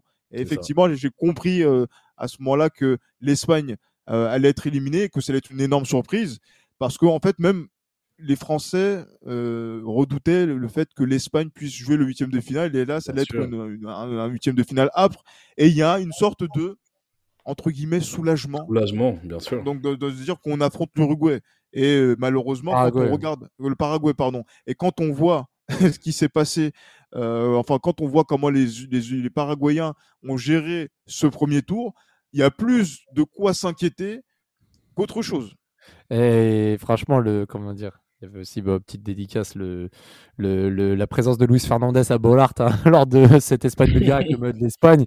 mais, euh, mais c'est vrai que la France, vraiment bonne étoile. Déjà, ils ont une poule euh, plutôt ouverte et on va, on va pas avoir peur des mots simples, plutôt simple pour euh, dans les deux premiers, je parle. Mais, mais voilà, il y a quatre équipes dans cette poule-là. Tu en as deux qui sont vraiment redoutables. Ils arrivent à choper peut-être la, la, troisième, enfin voilà, le Paraguay, enfin vraiment, l'Espagne et le Nigeria auraient, été certainement un, tirage beaucoup plus, beaucoup plus compliqué, pardon. Et, le destin a fait que les Paraguayens vont gagner parce que l'Espagne n'a pas su battre, n'a pas su battre le Paraguay, ni, Nigeria. Donc voilà, enfin il y, a une grosse circonstance où la France s'en sort vraiment bien et et bah, du coup, le Paraguay finit deuxième derrière le Nigeria, un point seulement derrière, et vont affronter les Français au, tour suivant. Le groupe E, euh, le groupe euh, des Pays-Bas, euh, une équipe des Pays-Bas qui apparaît un peu comme le favori de, de, ce groupe-là, qui sort un peu du lot, accompagné par la suite d'une Belgique et, et d'un Mexique qui peuvent éventuellement jouer la deuxième place avec une Corée du Sud qui voilà fait vraiment office de petit poussé à la fois sur la ligne de départ et on va le voir concrètement euh, sur l'ensemble des matchs euh, qu'elle va jouer, qui va servir vraiment de, punching ball aux, autres équipes. Ça commence par euh, le Mexique, hein, qui, qui, qui, parvient à les battre d'entrée, alors que pendant le, le, le, match, on va dire le derby euh, néerlandais-belge, il y a ce fameux 0-0. Est-ce qu'on est c'est positif, enfin c'est bien pour le Mexique hein, qui va chercher les points là où il y en a. ils prennent déjà la première place tout de suite Christ. Ouais, effectivement, ben, j'allais dire que ce match, ces matchs-là, Mexique, euh, Corée du Sud et Pays-Bas, euh, Belgique, ce sont les matchs qui ont lieu le jour de mon anniversaire. Donc, euh, je m'en souviens très, très, très bien. Je me rappelle que je me lève, je, je, fais une petite sieste après le match du, après le match du, du Nigeria contre l'Espagne. Une sieste, on, on t'a forcé de la faire, la sieste, je, je suppose. Bien, bien évidemment. et, et, je vois cette équipe du Mexique euh, qui, euh, bah, qui bat la, la, Corée. Corée qui ouvre le score hein, quand même. Mmh. Donc, euh, que, à la, la, grande surprise générale. et quelle célébration Et quelle célébration ouais, je te jure, bien, bien content, bien. Ah oui, mais. Premier surpris. Ah, premier surpris eux-mêmes, effectivement. Un coup bien détourné, poteau posé. Tu vois là Je te jure. Ah, ils sont... bah, j'allais dire... Et après, c'est vrai que les Mexicains euh, reviennent dans la partie, marquent également. Et c'est vrai qu'il y a ce geste-là, moi qui me, mais moi qui fait partie aussi de mes premiers gestes techniques. Oui. C'est, c'est, euh, c'est voilà, ce, ce coup du, crapaud de, de Cuauhtémoc Blanco euh, qui, bah, qui fait ce geste-là et qui montre que la scène de la Coupe du Monde, ça permet aussi de pouvoir montrer des, des, des gestes techniques inédits dans, dans cette, dans, j'allais dire dans la, dans la compétition. Et euh, mais surtout, moi je suis surtout après derrière quand on regarde le Belgique-Pays-Bas qui était oh, infest, ah indigeste, infect, indigeste, ouais, terrible comme comme rencontre. Après voilà, les, les Belges eux n'étaient, j'allais dire euh, voilà, ont joué le, le, le, coup à fond en, en, en essayant de neutraliser les, les, les, Hollandais, en se disant que si après ils gèrent la Corée et le Mexique, ça allait passer. Et c'est Mm. pour ça que, franchement, les Belges ont vraiment foiré ce mondial parce que c'est une équipe qui est invaincue dans la, dans, justement, qui se fait, qui se fait éliminer en étant invaincue dans, dans, ce, dans cette phase. Mais on va le voir par la suite. Ils ont merdé, ils ont merdé contre la Corée. Contre Ils gagnent Corée, contre la sûr. Corée, ils passent, euh, ils passent ce tour. Et, euh, et les Mexicains sont dehors. Et pourtant, c'est ce qui va se passer, c'est que euh, ils vont, vont encaisser encore un but inattendu Franchement. de la Ouais, part de, de, de la, de la Yo. Corée. Mm. Et, et dans le même temps, les, les, les Mexicains vont revenir dans, dans, dans la rencontre contre les Pays-Bas. Et, euh, et, en plus, il y a les commentaires mexicains Ouais. au moment du but. Magnifique. Ah, c'est- c'est c'est- c'est in- c'est incroyable. Même le, le- le- j'allais dire que en fait, on sent que les commentaires mexicains, ils, ils, ils, euh, ben voilà, ils, célèbrent. Ils y, ils y croient pas. Ils se disent, mais ils sont en train de rêver euh, les yeux ouverts. Mm. Et, et c'est vrai que quand tu vois euh, ce, voilà, donc, euh, cette, cette action, euh, c'est sur cette dernière action euh, de, de, voilà, de mexicaine qui, qui donne la- la- cette qualification au, à- au Mexique face, au, face aux Pays-Bas, euh, non, moi j'ai justement, moi je voulais critiquer la Belgique dans ce groupe-là parce que les Belges ont été, ont beaucoup été- trop été à la fleur au fusil parce qu'ils auraient pu battre le Mexique, ils auraient pu, ils auraient dû, ils auraient dû battre le Mexique, pardon, parce que c'est vrai sûr. que le, le- le scénario de la rencontre euh, 2 2-0 et on revient à 2-2. Même là, encore une fois, le deuxième but euh, de, de Blanco, il est incroyable. Ouais, Et, euh, magnifique. Ouais, la reprise là, Ah, tcha, ouais, deuxième poteau. tout son corps. Mais- euh. mais- Mais pour, mais pour venir, pour Ouais. venir sur le, le- même les commentaires France Télé sur l'égalisation de Hernandez contre les Pays-Bas, c'est Ouais. extraordinaire à la Ah bah dernière oui, ah bah minute oui, au stade ah bah oui. Geoffroy Guichard, ils y ont cru. Ça, ça m'a vraiment marqué ces commentaires-là. Après, faut quand même dire que si Hernandez égalise pas, le Mexique se qualifie quand même. Parce Bien sûr. final, Mais- Oui. peut finir avec 4 points même en perdant et Oui, la Belgique mais- ne gagne pas dans tous les cas. mais- Mais ex- exactement, c'est parce que les Belges merdent contre au Parc Oui, des Princes voilà. contre les Coréens. Exactement. Mais c'est magnifique. que hein. Hernandez, c'est Hernandez, c'est vraiment le. Moi, ça, c'est- c'était mon coup de cœur justement de de ce groupe. Franchement, les, ce, les buts ce qu'il met, joueur avec ses cheveux, ses Bah longs cheveux Et- blonds. Alors que c'est un blédard, hein, il, joue, il joue au Mexique. Hein. Ouais, il joue au Mexique. Mais il, il était buteur. après- il signera à Boca Junior. Il signera à Boca Junior après la après la Coupe du Monde, d'après certaines rumeurs. Mais euh, mais clairement, clairement, clairement, il est clair que Luis Hernandez, c'est le joueur, c'est le joueur que je découvre. Et je sais pas si si vous vous souvenez lors du match euh, Belgique-Pays-Bas, il y a un des joueurs qui est qui est très attendu dans cette Coupe du Monde, Patrick Kluivert, qui prend un carton rouge. Je sais pas si vous vous souvenez du mauvais geste Oui, fait sur le sur le Ouais. joueur belge. Je sais plus c'est quel joueur belge. Je crois que c'est Frankie Van der, Van der Elst. Et il lui met un coup de coude et, et puis il y a Kim Milton. Non, euh, il y a Colina. Je crois que je crois que c'est Colina ou, ou c'est Kim Colina, Milton. c'est Colina. Ouais, c'est Colina. C'est Colina qui lui met un carton rouge. Ouais. Et c'est décevant parce que Kluivert, c'est quand même quelqu'un qu'on attend depuis la, cette fameuse finale à Vienne en 95. Et Kluivert est décevant justement depuis cette finale-là. Ah. Donc on l'attend, on l'attend, mais malheureusement, on, on- Mais- on- voilà, le premier tour et son premier tour est totalement raté avec ce, ce mauvais geste. Il Mais- prendra, mais- il prendra trois matchs de suspension à ce niveau-là, quoi. Et là, et là, c'est une, vraie- et là, c'est, et là- et là, c'est une vraie Une vraie déception. Oui, mais Kluivert n'a pas le n'a pas le statut de Zidane euh, au début de cette Coupe du mais, Monde. euh, mais, mais, mais, mais. Kluivert, Kluivert a déjà gagné la Ligue des Champions. Et Oui, a été très oui, décisif bien à ce niveau-là. Ah Après, oui, il, oui. il Oui, a mais fait deux Kluivert- finales, il a fait deux Oui. finales de suite, Zidane. Oui, même, mais Kluivert depuis Vienne, Kluivert depuis Vienne, et, euh, il est très décevant. Il est très décevant. Il sort d'une saison euh, qui est catastrophique au Milan AC. C'est quand même compliqué hein, pour, euh, pour Patrick Kluivert. Mais- Mais, oui, mais ce pour- premier tour. Moi, après, ce que je veux, ce que je veux, le voilà, le, le match dont je veux parler, c'est là où je me suis dit quand même que les Pays-Bas pouvaient faire quelque chose d'énorme dans cette Coupe du Monde, en dépit du fait que la Corée est un adversaire qui a montré beaucoup, beaucoup de faiblesses. C'est ce match au stade Vélodrome. La maîtrise, le 5-0 que met les Pays-Bas à la Corée du Voilà. le but de Denis Je sais pas si on peut vraiment euh, en tirer des conclusions de, de ce match-là, parce que Bah, effectivement, après- on a une armada offensive euh, néerlandaise à laquelle on s'attendait vraiment. Euh, après, peut-être que c'est dévié par rapport au match d'après que va faire les Pays-Bas contre le Mexique, où là encore une fois ils vont pas gagner. Mais Bien sûr. moi, j'ai l'impression Après- que les Sud-Coréens sont tellement faibles, en tout cas sur Ouais, ce mais là- match-là, que Mhm. c'est, c'est- je sais pas, je tire pas de conclusion après ce match-là. On attend quand même que la Corée du Sud montre ce qu'ils ont, le, le beau visage qu'ils ont montré quatre ans auparavant quand même, hein, parce que quatre ans auparavant ils sont Oui. dans le groupe de l'Allemagne, ils font un Et très de- bon match contre l'Allemagne, et de l'Espagne aussi. aussi, tout à sûr, ils fait. font aussi- Le ils font 2-2, aussi- là. 2-2 face à l'Allemagne, 2-2 face à l'Espagne, ils perdent 3-2 Mhm. contre l'Allemagne. Euh, je sais plus, ils font combien contre la Bolivie. Mais en- Non, mais il y a une différence entre ce qu'on pourrait imaginer de Bien leur part et concrètement comment ils, se, comment ils jouent Bien sur ce match-là. mais clairement, oui, non, clairement, la Corée est très très faible sur ce, sur ce match-là. On a même des sueurs froides pour la, compéti- pour, euh, pour la Coupe du Monde qui vont organiser dans 4 ans. Mais euh, clairement, oui, non, il est clair que les Pays-Bas, quand même, ont montré une maîtrise technique incroyable, que ce soit En Overmars. tout cas, ce qu'on son- peut dire, là où tu auras raison, c'est que c'est si, ça avait été le strict minimum, à ce moment-là, ils l'auront très bien fait. Bien sûr, bien sûr. Les Pays-Bas, justement, avec la maîtrise technique qui montre euh, Overmars, euh, qui met, un, qui met un beau but. Il y a le but de Bergkamp, pleine de maîtrise technique, la frappe de, de la tête de Pierre Van Hooijdonk.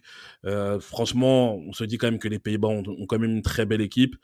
Mais bon, même si c'est vrai que la Corée est assez faible, mais moi, j'attends avec impatience les Pays-Bas pour les huitièmes de finale. Et ce match contre le Mexique, il a, il a, il a conforté finalement le- la place pour les deux. Mais euh, est-ce que on a, est-ce que par exemple, Christ, après ce match-là, tu te dis les Mexicains euh, vont faire, vont créer la surprise, ou est-ce que tu te dis les Néerlandais finalement euh, nous déçoivent? Parce qu'encore une fois, les Néerlandais sur la ligne de départ, c'est les trois, trois, quatre meilleures équipes. hein. Ben, déjà, mais après, je, pense que les, Néerlandais se disent que quand ils mènent 2-1, ils vont se qualifier tranquillement et que, et que justement, même la différence de but est favorable. Et euh, justement, quand tu joues un match comme celui-ci en étant, on va dire, euh, tranquille au niveau de, la qualification, de, gérer un petit peu son advers- l'adversaire, et qu'après tu te relâches, on va dire, dans les dernières minutes, euh, pour, parce que la Belgique fait n'importe quoi, euh, j'insiste bien dessus parce que c'est c'est quelque chose, moi, qui m'a vraiment surpris, déçu, et qui a même déçu Axel Red aussi, euh, qui, qui en avait parlé, qui, qui disait que voilà, qu'à la dernière minute, on, on aurait pu, on aurait dû se qualifier, mais on n'a pas réussi, donc on verra dans quatre ans. Mais euh, les Mexicains aussi sont allés chercher leur qualification. Et le, le commentaire, effectivement, dont parlait euh, Raphaël, euh, va dans ce sens-là, parce qu'en fait, ils sont allés chercher la qualification avec les dents. Et euh, c'est une, euh, c'est une satisfaction pour eux. On a beaucoup parlé de déception, mais il y a une satisfaction, c'est cette équipe du Mexique. C'est euh, c'est cette, ben, je vais dire, c'est ce, c'est ce, c'est ce Hernandez qui nous enthousiasme. Et Ricardo surtout, Peláez aussi. et Meilleur aussi. de la Copa América précédente, euh, Luis Hernandez, devant Ronaldo. Exactement. C'était pas non plus, c'était pas non plus euh, le gars qui sortait de nulle part, mais c'est vrai qu'il jouait dans un championnat à l'ombre Ouais, des grands championnats européens, mais Exactement, voilà, il s'est illustré. Ouais, on connaît. Et, ben- et ben- su- et surtout, euh, ben, quand on voit comment euh, euh, se découpille le, le- le tableau, les Pays-Bas, bon, euh, j'allais dire que ça va pas forcément être facile par- parce qu'on sait qui va être deuxième dans le groupe suivant, mais pour le Mexique, il y a un défi de pouvoir aller peut-être une fois en quart de finale, et ça va être contre une équipe, on va dire, pour, le, pour lequel, de mon point de vue, il y a la place quand on voit comment elle, joue et comment elle, se, déplace sur le terrain, euh, notamment dans, ce groupe, euh, dans ce groupe F. N'empêche, juste avant de passer à l'autre groupe, euh, je trouve que le Belgique-Mexique, c'est un match qui est très sous-coté, dans le sens où ça a été un très très bon match. hein.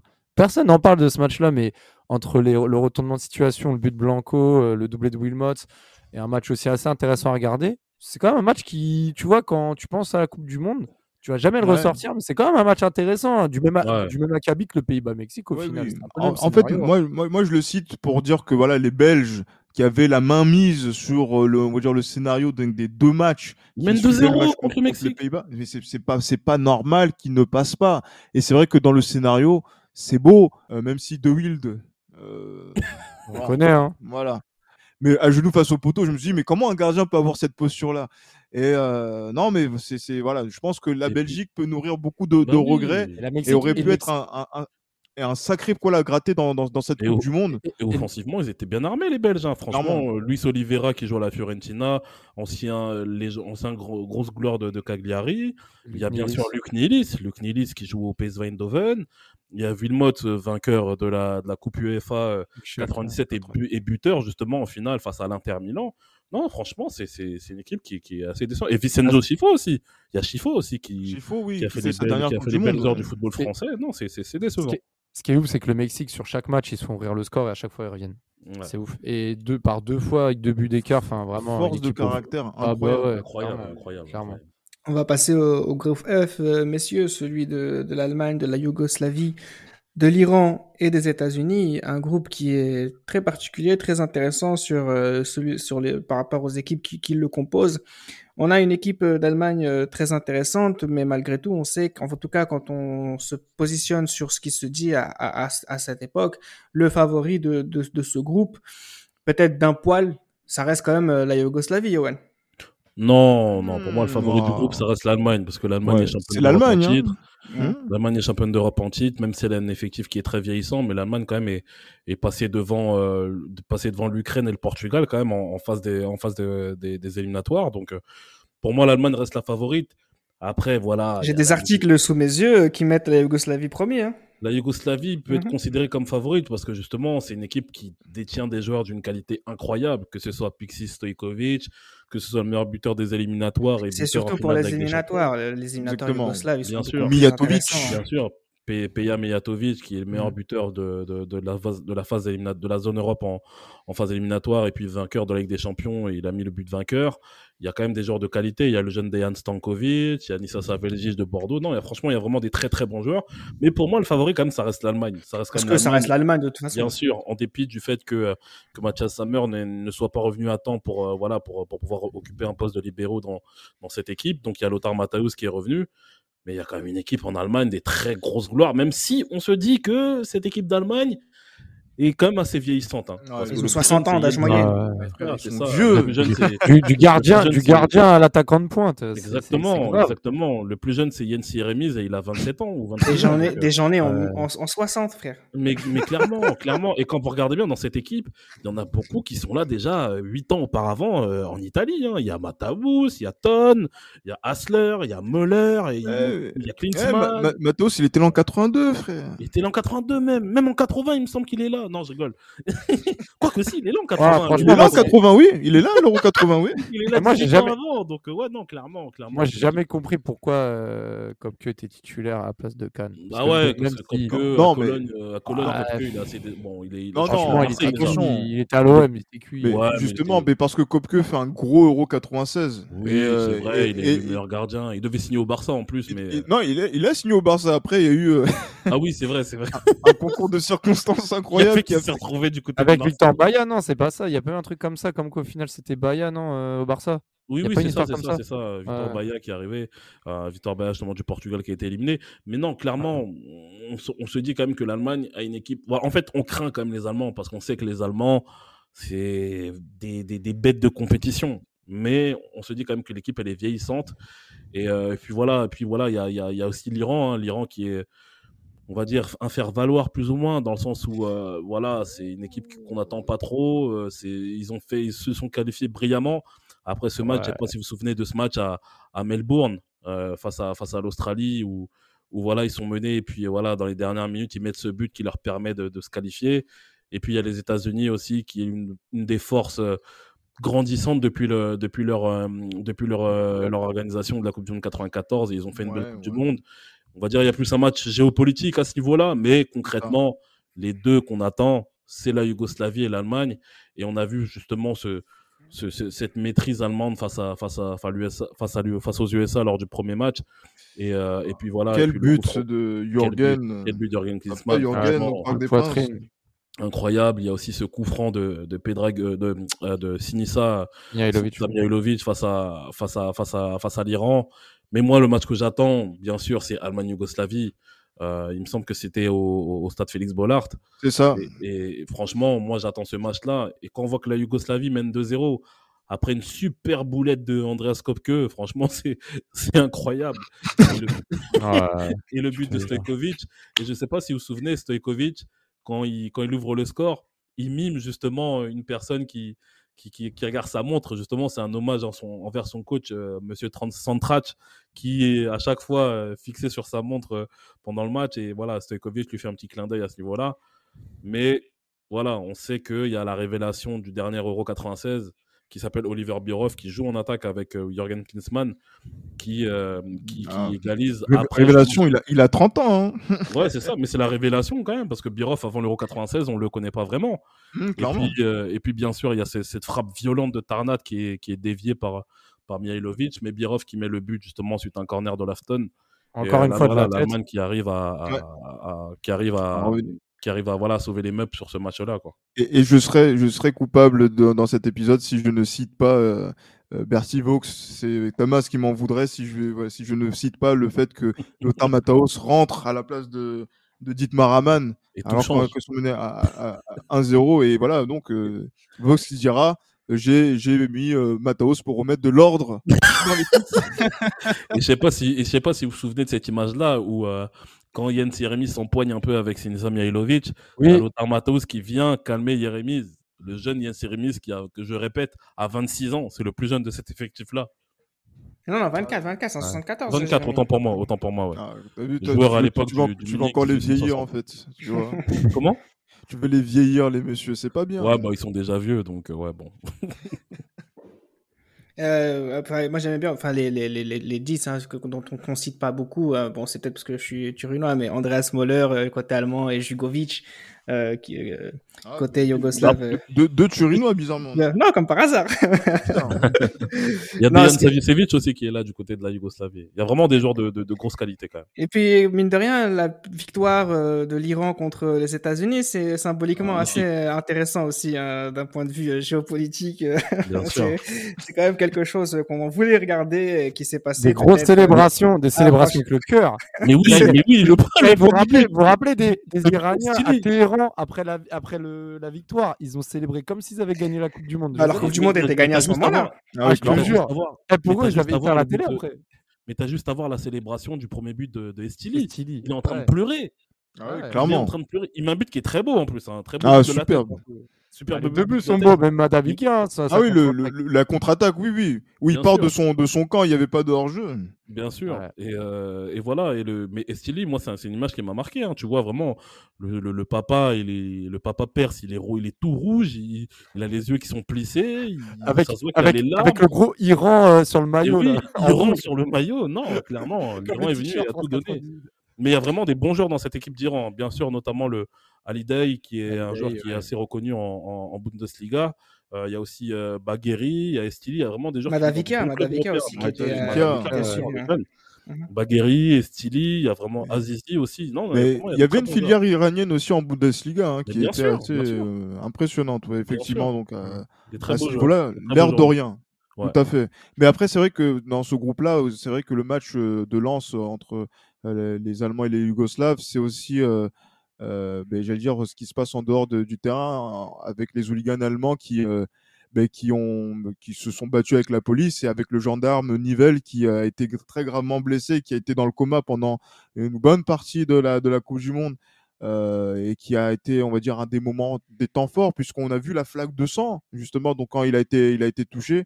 Et c'est vrai que les hooligans allemands aussi, euh, enfin les supporters allemands ont, été très marqués par euh, cet incident-là. Le monde du football a été marqué aussi par cet incident-là. Euh, et les, be- beaucoup de supporters allemands, dans les matchs qui, ont, qui, ont, qui vont suivre, ont demandé pardon à la France euh, par rapport à ces, incidents-là. Et on se souviendra que, par exemple, l'équipe de Croatie ben, aura, notamment par le biais de son sélectionneur, un clin d'œil pour ce, ce gendarme-là. Donc c'est aussi une des images du premier tour qu'il euh, fallait retenir dans cette Coupe du Monde, même si euh, c'est pas forcément un épisode euh, hyper glorieux en termes d'hooligan. Et c'est vrai que dans les autres groupes, on aura aussi euh, de quoi de quoi parler. On va passer euh, au groupe G. Euh, Peut-être le plus disputé dans les faits Ouais. entre la Roumanie, l'Angleterre, la Colombie et la Tunisie. Encore une fois, on l'a dit, hein, c'est comme dans tous les groupes, il y a l'équipe qui se dégage.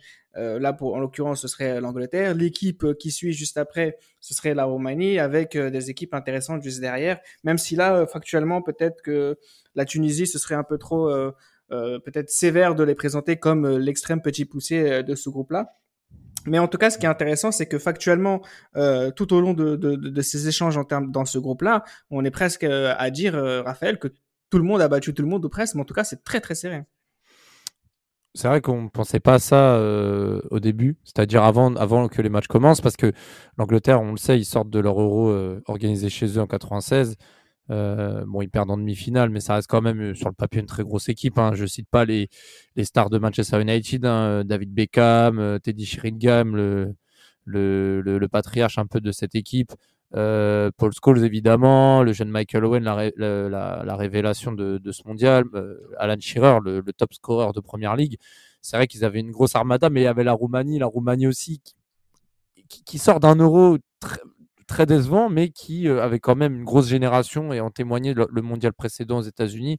Un très bon mondial avec, avec des joueurs comme Petrescu, Agi, Viorel Moldovan, hein, qui fera les beaux jours du, du FC Nantes. Euh, il y est, il y est.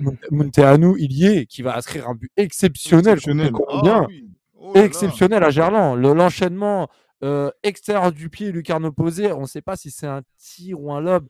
Ah ouais. un, un, un, but exceptionnel avec et puis il y avait d'autres joueurs il y avait euh, bah, il y avait le gardien Stelia il y avait Petrescu euh, qui jouait à Chelsea euh, mmh. Popescu Galatasaray dans la grosse génération avec Georges Agi notamment enfin euh, il y avait quand même une très bonne génération et, et puis bah la Colombie Bon, la Colombie, c'est un peu comme le Paraguay, c'est une équipe euh, voilà, qui, qui, qui, sait tenir les matchs. Bon, ils avaient, alors, eux, ils avaient, ils avaient quoi, le Ivan Cordoba hein, Ouais, Asprilia devant, euh, qui a fait les Valderrama. beaux jours. Euh, première ligne à Parme, Valderrama aussi. Euh, euh, voilà, il y avait quand même et Mondragon dans les buts. Hein. Bien sûr. Le, le, enfin, le à la base, c'était, euh, il me semble que c'était Oscar Cordoba à la base, le, le gardien de but, et c'est Mondragon qui, qui prend sa place à partir du deuxième match. Exactement. Et, et sur, bah, sur les premiers matchs, bah, l'Angleterre qui va, qui, va, qui va régler les, les Tunisiens. Ah, c'est Mondragon qui est titulaire. Ah, c'est Mondragon Ah, qui est autant pour moi, titulaire. autant pour moi, autant pour moi. Ouais. Euh, Paul Scholes qui va finir le travail au Vélodrome avec cette fa- magnifique frappe. Je pense que Gilles a particulièrement apprécié ce but. Ah, Et- et pas que moi. Ouais, mais, vous souvenez, mais vous vous souvenez de la prestation du gardien tunisien? Il est énorme hein, sur ce Mais, match-là. mais- mais même sur le premier tour, euh, en, soi, il fait, il, est, il est énorme. Je énorme. qui est Elwer là. Elwer, mais il est énormissime. Moi, je me souviens du match face à l'Angleterre. Franchement, euh, il fait tellement de parades sur ce match-là. C'est c'est incroyable. trop, Franchement, le gardien tunisien, c'est vraiment une véritable révélation à ce niveau-là. hein. Il me semble qu'il est passé même par l'Italie à, à- à- à l'époque. Mais euh, franchement, c'est c'est très très bon gardien de but, euh, le, gardien, le gardien tunisien. Ouais. Et euh, bah, d'ailleurs, il n'avait pas joué avec une casquette contre la Colombie. Si, parce que je me bah si, du but sûr. de sûr. Preciado, là, ça frappe un peu du gauche écrasé. Et Bien sûr. Il y avait l'image de ça. Et Il fait le forcément, le match, le, le match, comme on le disait, le- la poule d'avant, le match référence, c'était Allemagne-Yougoslavie. Là, c'était Roumanie-Angleterre. Quel Forcément. match Quel match et, que- et, et, et, et que des faits marquants. Bah, déjà, le, le premier but de Moldovan euh, avec cette erreur d'appréciation de, de Losso et cet enchaînement demi-volé. Et puis bah, l'égalisation de Michael Owen aussi, euh, qui, bah, voilà, qui rentre dans sa compétition. C'est. Ouais, il rentre en cours de match. En plus, tu le disais, toi, il y avait Patrick Kluivert côté des, des Pays-Bas, la révélation, etc. Là, Michael Owen, euh, 18 ans, on, on le connaît un petit peu pour euh, les fans de Première Ligue, mais voilà, il, ça, ça, il a, à l'époque, 18 ans, c'est très jeune. Il faut savoir que Très, Et très meilleur jeune, buteur, meilleur du premier chip. allez, de la De première ligue, oui, effectivement. Ouais, mais justement, il était très précoce et on l'attendait justement sur cette compétition-là. Il va égaliser euh, sur un but un peu en cafouillage. Et puis, bah, en fin de match, hein, euh, ce, ce but avec une incompréhension entre, entre euh, Le Sceau et Siman et Petrescu qui va euh, marquer un but d'attaquant hein, finalement. hein, il protège bien son ballon. euh, il va marquer entre le poteau et, et la jambe de Siman. Enfin, non, je ne sais pas si ça fait petit pont ou si ça. Je crois que c'est petit pont, mais euh, une balle qui se glisse vraiment dans un trou de souris et, et bah, le Roumain qui se qualifie également, également sur, sur, sur ce match. Et en arrive ce, ce, ce fameux troisième match où euh, les Roumains arrivent teinture blonde. teinture blonde. Là, j'ai trouvé ça un peu présomptueux de leur part, dans le sens où euh, voilà, euh, le plus dur était à venir. Mais c'était quand même un petit, c'était quand même sympa de, de voir ce, ce côté un peu panache au Stade de France avec cette coupe de cheveux là. Ils vont, ils vont finir le, le match avec un score de 1 partout. Et à côté, les Anglais qui vont finir le travail à, à Geoffroy Guichard et forcément cette Ah. demi-volée de, de Anderton et ce coup franc magnifique de Son Beckham. premier but en sélection. Ouais, Son premier but en sélection, c'est- c'est c'est Dingue, hein. justement. Et ça, c'est dingue.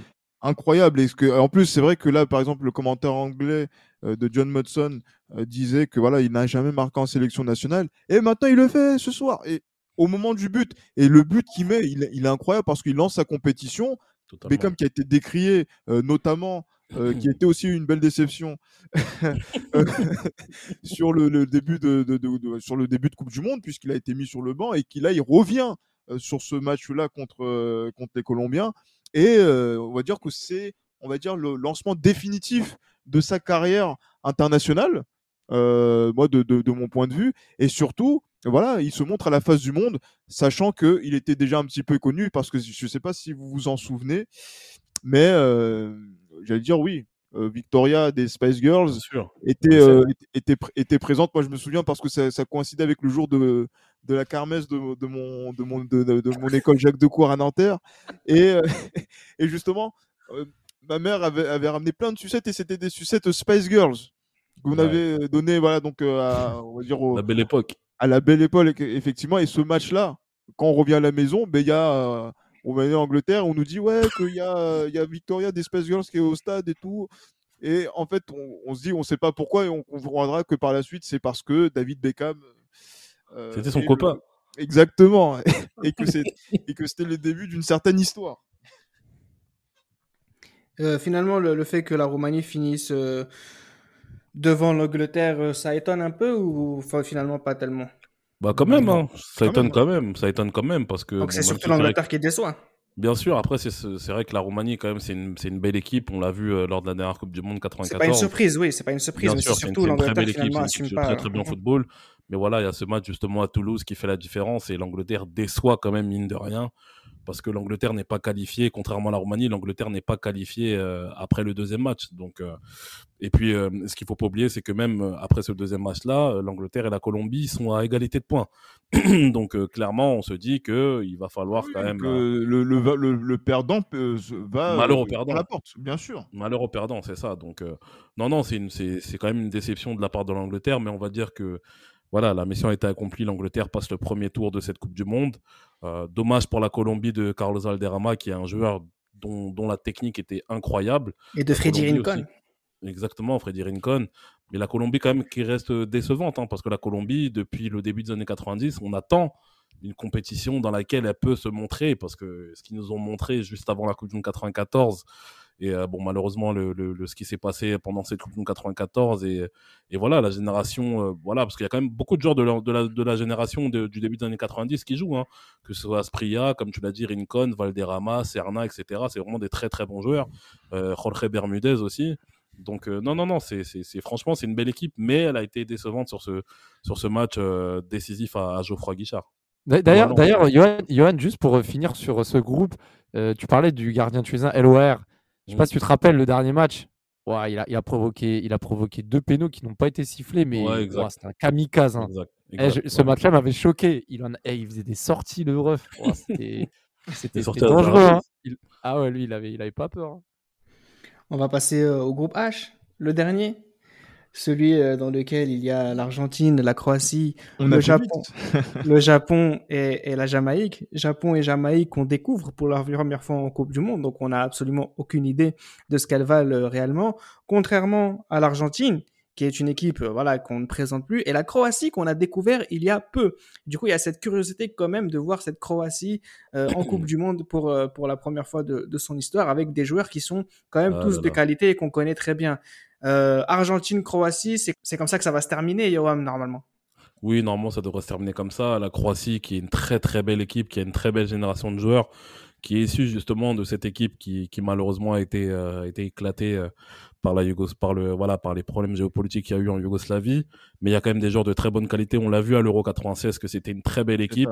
Et on l'a vu aussi pendant les matchs de barrage, même si malheureusement, il manque un joueur clé de cette équipe qui est Alen Boksic mais il y a une très très belle équipe. Franchement, que ce soit d'avoir Schuker, qui est l'un des attaquants européens les plus en verve de ces dernières années, même s'il sort d'une saison 97-98 assez mitigée.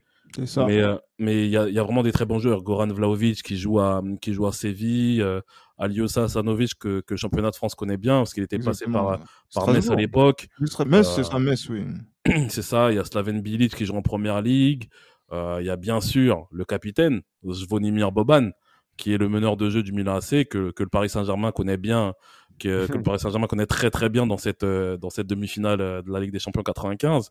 Donc non, non, non, il y a une très belle équipe du côté de, la Croatie. On se dit que voilà, les, les pays de l'ex-Yougoslavie sont des pays qui jouent très très bien au football. On se dit que face à la Jamaïque, qui est novice, et le Japon aussi, qui est novice dans la compétition, que si les deux premiers matchs sont très bien gérés, si le, surtout le premier match est très bien géré par la Croatie, on se dit quand même que la voie pour les huitièmes de finale est plus ou moins certaine à ce niveau-là.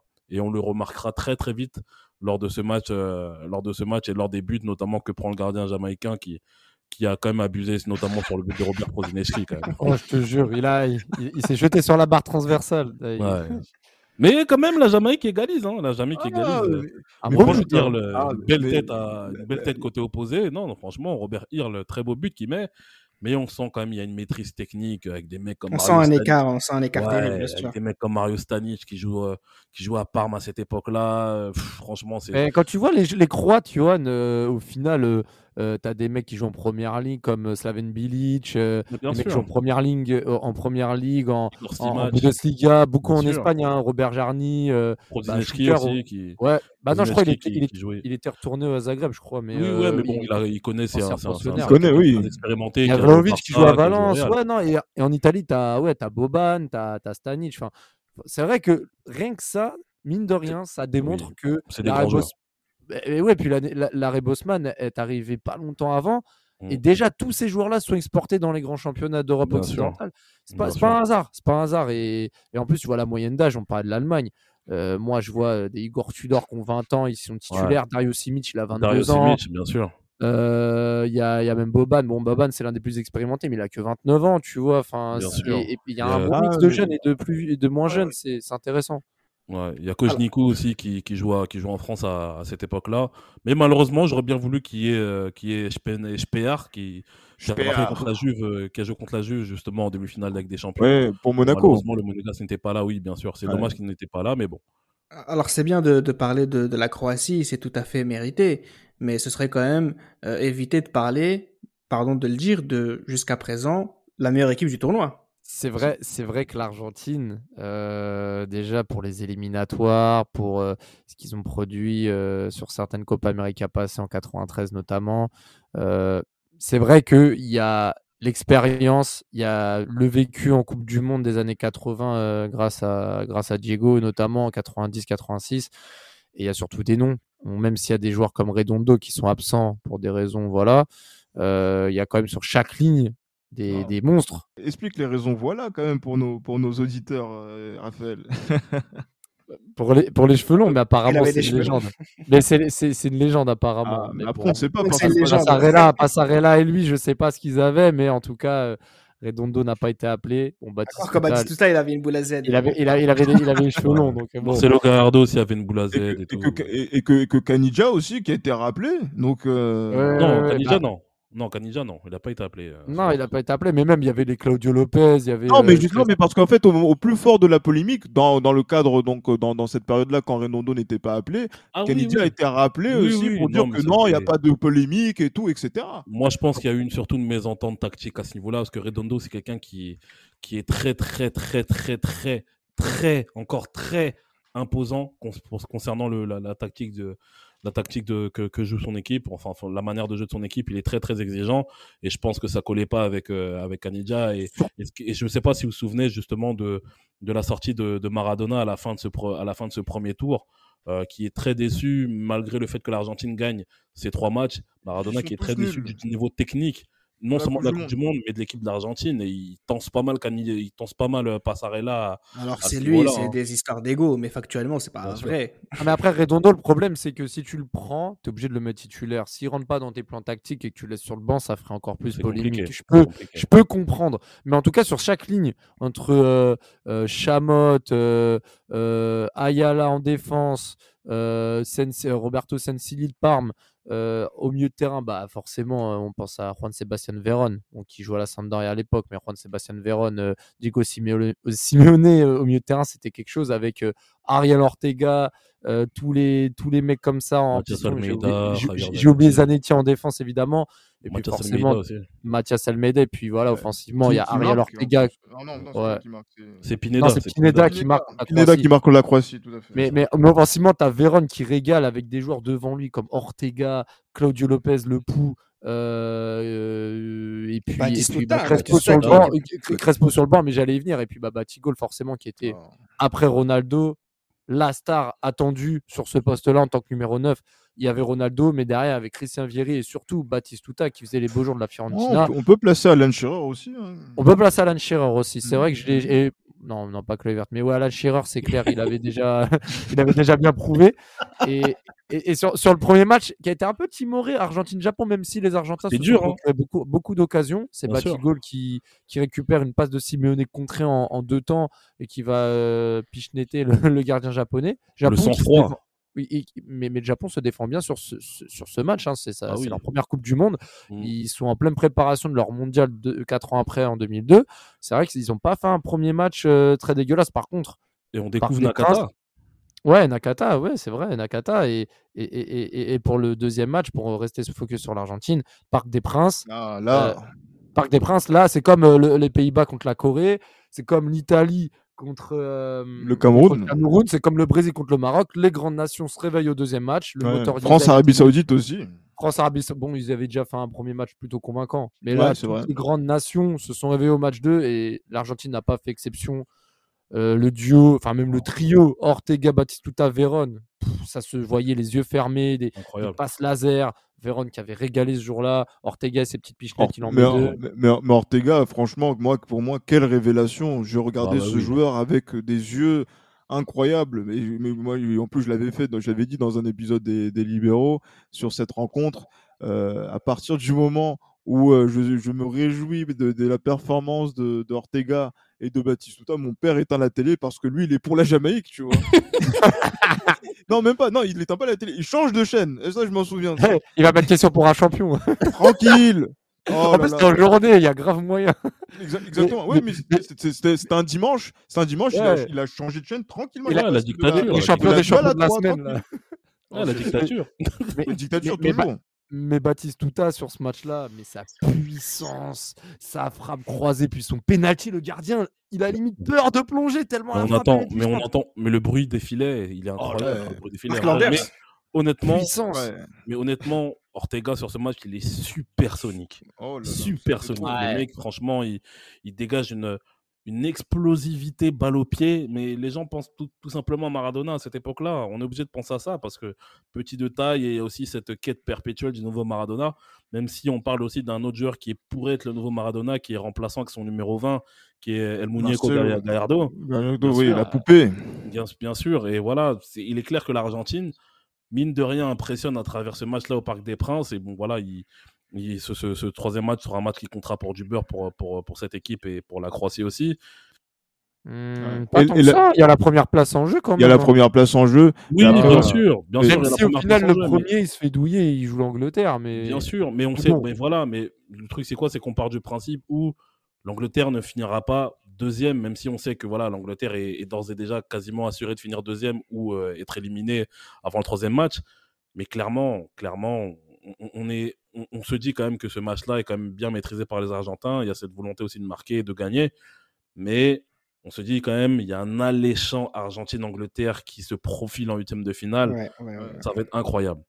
Alors justement, par rapport, euh, là j'ai dit que pour moi c'était la meilleure équipe des phases de groupe, euh, c'était euh, ah. c'était l'Argentine. On va faire un tour de table pour voir ce que vous en pensez, puisque maintenant on a terminé les phases de groupe, on va faire un petit peu un, premier bilan.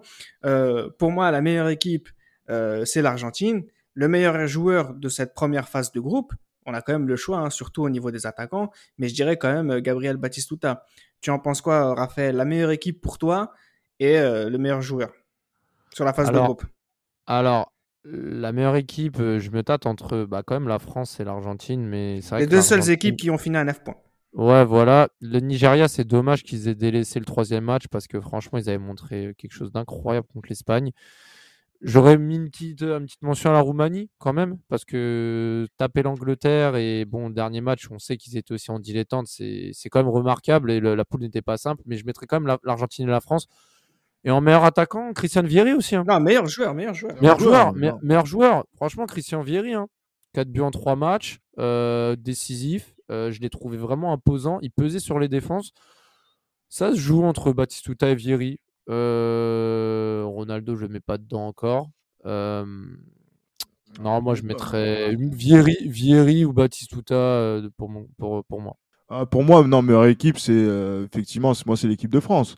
Ah, j'allais dire meilleure attaque déjà, et c'est vrai qu'elle encaisse un but, c'est sur penalty. Et on a vu donc des configurations différentes, notamment en termes de 11 titulaires, du 11 titulaire et même en termes de, de rotation l'équipe de France arrive quand même à créer une dynamique. Euh, donc, du coup, l'équipe de France qui euh, est devant, c'est l'une des rares équipes avec 9 points avec les Argentins. Argentine qui fait forte impression aussi également. Donc, c'est vrai que France. Zéro but encaissé. hein. Ah oui. Zéro but encaissé pour les, pour les Argentins. Ouais, c'est les euh, meilleurs. clairement. Ah ouais. Et- et- et- et pour moi, non, moi je ne sais pas si je suis objectif à ce moment-là, mais moi j'ai tout fait pour découvrir mais qui était ce, cet Ariel Ortega? Et Ariel Ortega qui, euh, justement, que ce soit au niveau des buts et de la passe, il, est, euh, il, est, il, est, il, est- il a été, il a été fantastique. Et pour moi, en fait, il m'a tellement marqué que, euh, voilà, moi je, moi, je, le, je le mets euh, donc, parmi les joueurs qui sont devant dans ce, dans ce premier tour. Mais sinon, euh, dans une Coupe du Monde, c'est la place, on fait la part belle aux attaquants. Ouais, Vieri ou Batistuta, c'est pas c'est pas scandaleux, mais petite aussi mention, euh, notamment pour euh, terminer sur le groupe de, de l'Argentine, aussi euh, notamment pour les Jamaïcains et les Jamaïcaines justement qui étaient en tribune, Oh là là qui ont fait, Eh, ça qui ont faisait fait le mais qui ont fait le spectacle. Oh là là Mais c'est mais même j'allais dire même quand t'es c'est choquant quand même. De ouf, franchement. Franchement, nous à l'époque. Qui battent le Japon en final, dernier match. hein. exactement Ouais, mais de une victoire. Mais Exactement, Mais après, Whitmore. ouais, mais franchement, les supporters jamaïcaines, elles abusent. hein. Franchement, le, leur décolleté, hyper décolleté. Il y en a une qui boit une, une bouteille de champagne. elle, elle cra- elle- elle crache sur le. elle- elle- en fait, elle boit tellement mal que, elle- en fait, elle crache le, elle crache le champagne sur, le, sur la tête d'un supporter qui est juste en dessous d'elle, etc. Aucune- Non, Aucune retenue, wesh, aucune pudeur. Elles abusent. Franchement, elles abusent. Mais Attends, voilà, c'était le mais- de- Mais c'est le fait c'est c'est le folklore de la la fête. Et toi, Johan, un petit peu, que tu es d'accord avec nous, Argentine, Batistuta, Vieri Bah, en vrai de vrai, en vrai, de vrai euh, Nigeria? Voilà, moi je pensais aussi Nigeria parce que le Ah oui. Nigeria nous a impressionnés sur les deux premiers matchs, même si on sait que voilà leur troisième match ils le perdent, mais on sait qu'ils sont déjà qualifiés. Est-ce que si je dis que j'ai tellement attendu de Ronaldo, de Del Piero et de Zidane que finalement ce sont les trois joueurs qui m'ont le plus déçu sur cette phase de groupe, chacun pour leur propre euh, leur propre situation, qu'elle soit physique, qu'elle soit euh, qu'elle soit sur l'expulsion ou, ou autre chose encore? Peut-être pas Ronaldo, Ouais. mais euh, Ouais, mais parce qu'il est passeur. aussi. Ouais, voilà, Ronaldo est Del passeur. Piero et aussi est passeur. Et aussi, et, Zidane, et, et Zidane est, passeur aussi également. Euh, Et l'avant-dernière passe aussi euh, pour le but d'Henri contre l'Arabie Saoudite. Magnifique. Bien hein. sûr. Sur Non, non, mais après, clairement, les trois meilleurs joueurs du monde euh, n'ont pas, on va dire, le rayonnement que l'on attend dans ce premier tour de la Coupe du Monde, je pense. Après, Ronaldo, voilà, Ronaldo est très, très, très, très remuant face à l'Écosse, très, très remuant face, au, face, à la, face à la Norvège et buteur Oui, face c'est au sévère, Maroc. c'est sévère. C'est ça. Mais euh, Zidane, malheureusement, il y a son carton rouge qui, qui nous déçoit énormément. Del Piero, Mais, c'est euh, physiquement, il est pas apte au, dé- au départ. Exactement. Et puis Del Piero aussi, qui malheureusement dans cette finale de Ligue des Champions, qui se blesse et qui arrive 10 minutes dans cette Coupe du Monde. Donc oui, les trois meilleurs joueurs du monde, si on doit faire un- une analyse globale, ah, clairement, on attend beaucoup plus d'eux lors, des, lors de Ouais. la phase finale. Mais c'est justement, c'est dans ces moments-là qu'on attend les grands joueurs et qu'on a Bien hâte sûr. de pouvoir les retrouver quand, quand ils seront sur le terrain. Puisque pour Zidane, c'est même pas sûr qu'il soit sur le terrain, euh, puisqu'il y a un huitième de finale à aller jouer, ou il Mm. sera pas là. Et j'espère que la France euh, passera ce, ce huitième de finale, parce que si la France ne passe pas, euh, va un échec. pour Zidane. Ouais, bien sûr.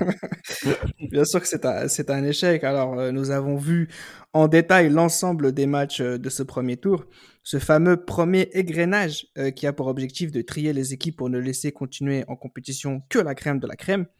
Quelle grosse nation va chuter au prochain tour? Quelle équipe va créer la surprise en huitième de finale? Les matchs à élimination directe peuvent commencer dès le prochain épisode. C'était Les Libéraux, série spéciale Coupe du Monde France 98.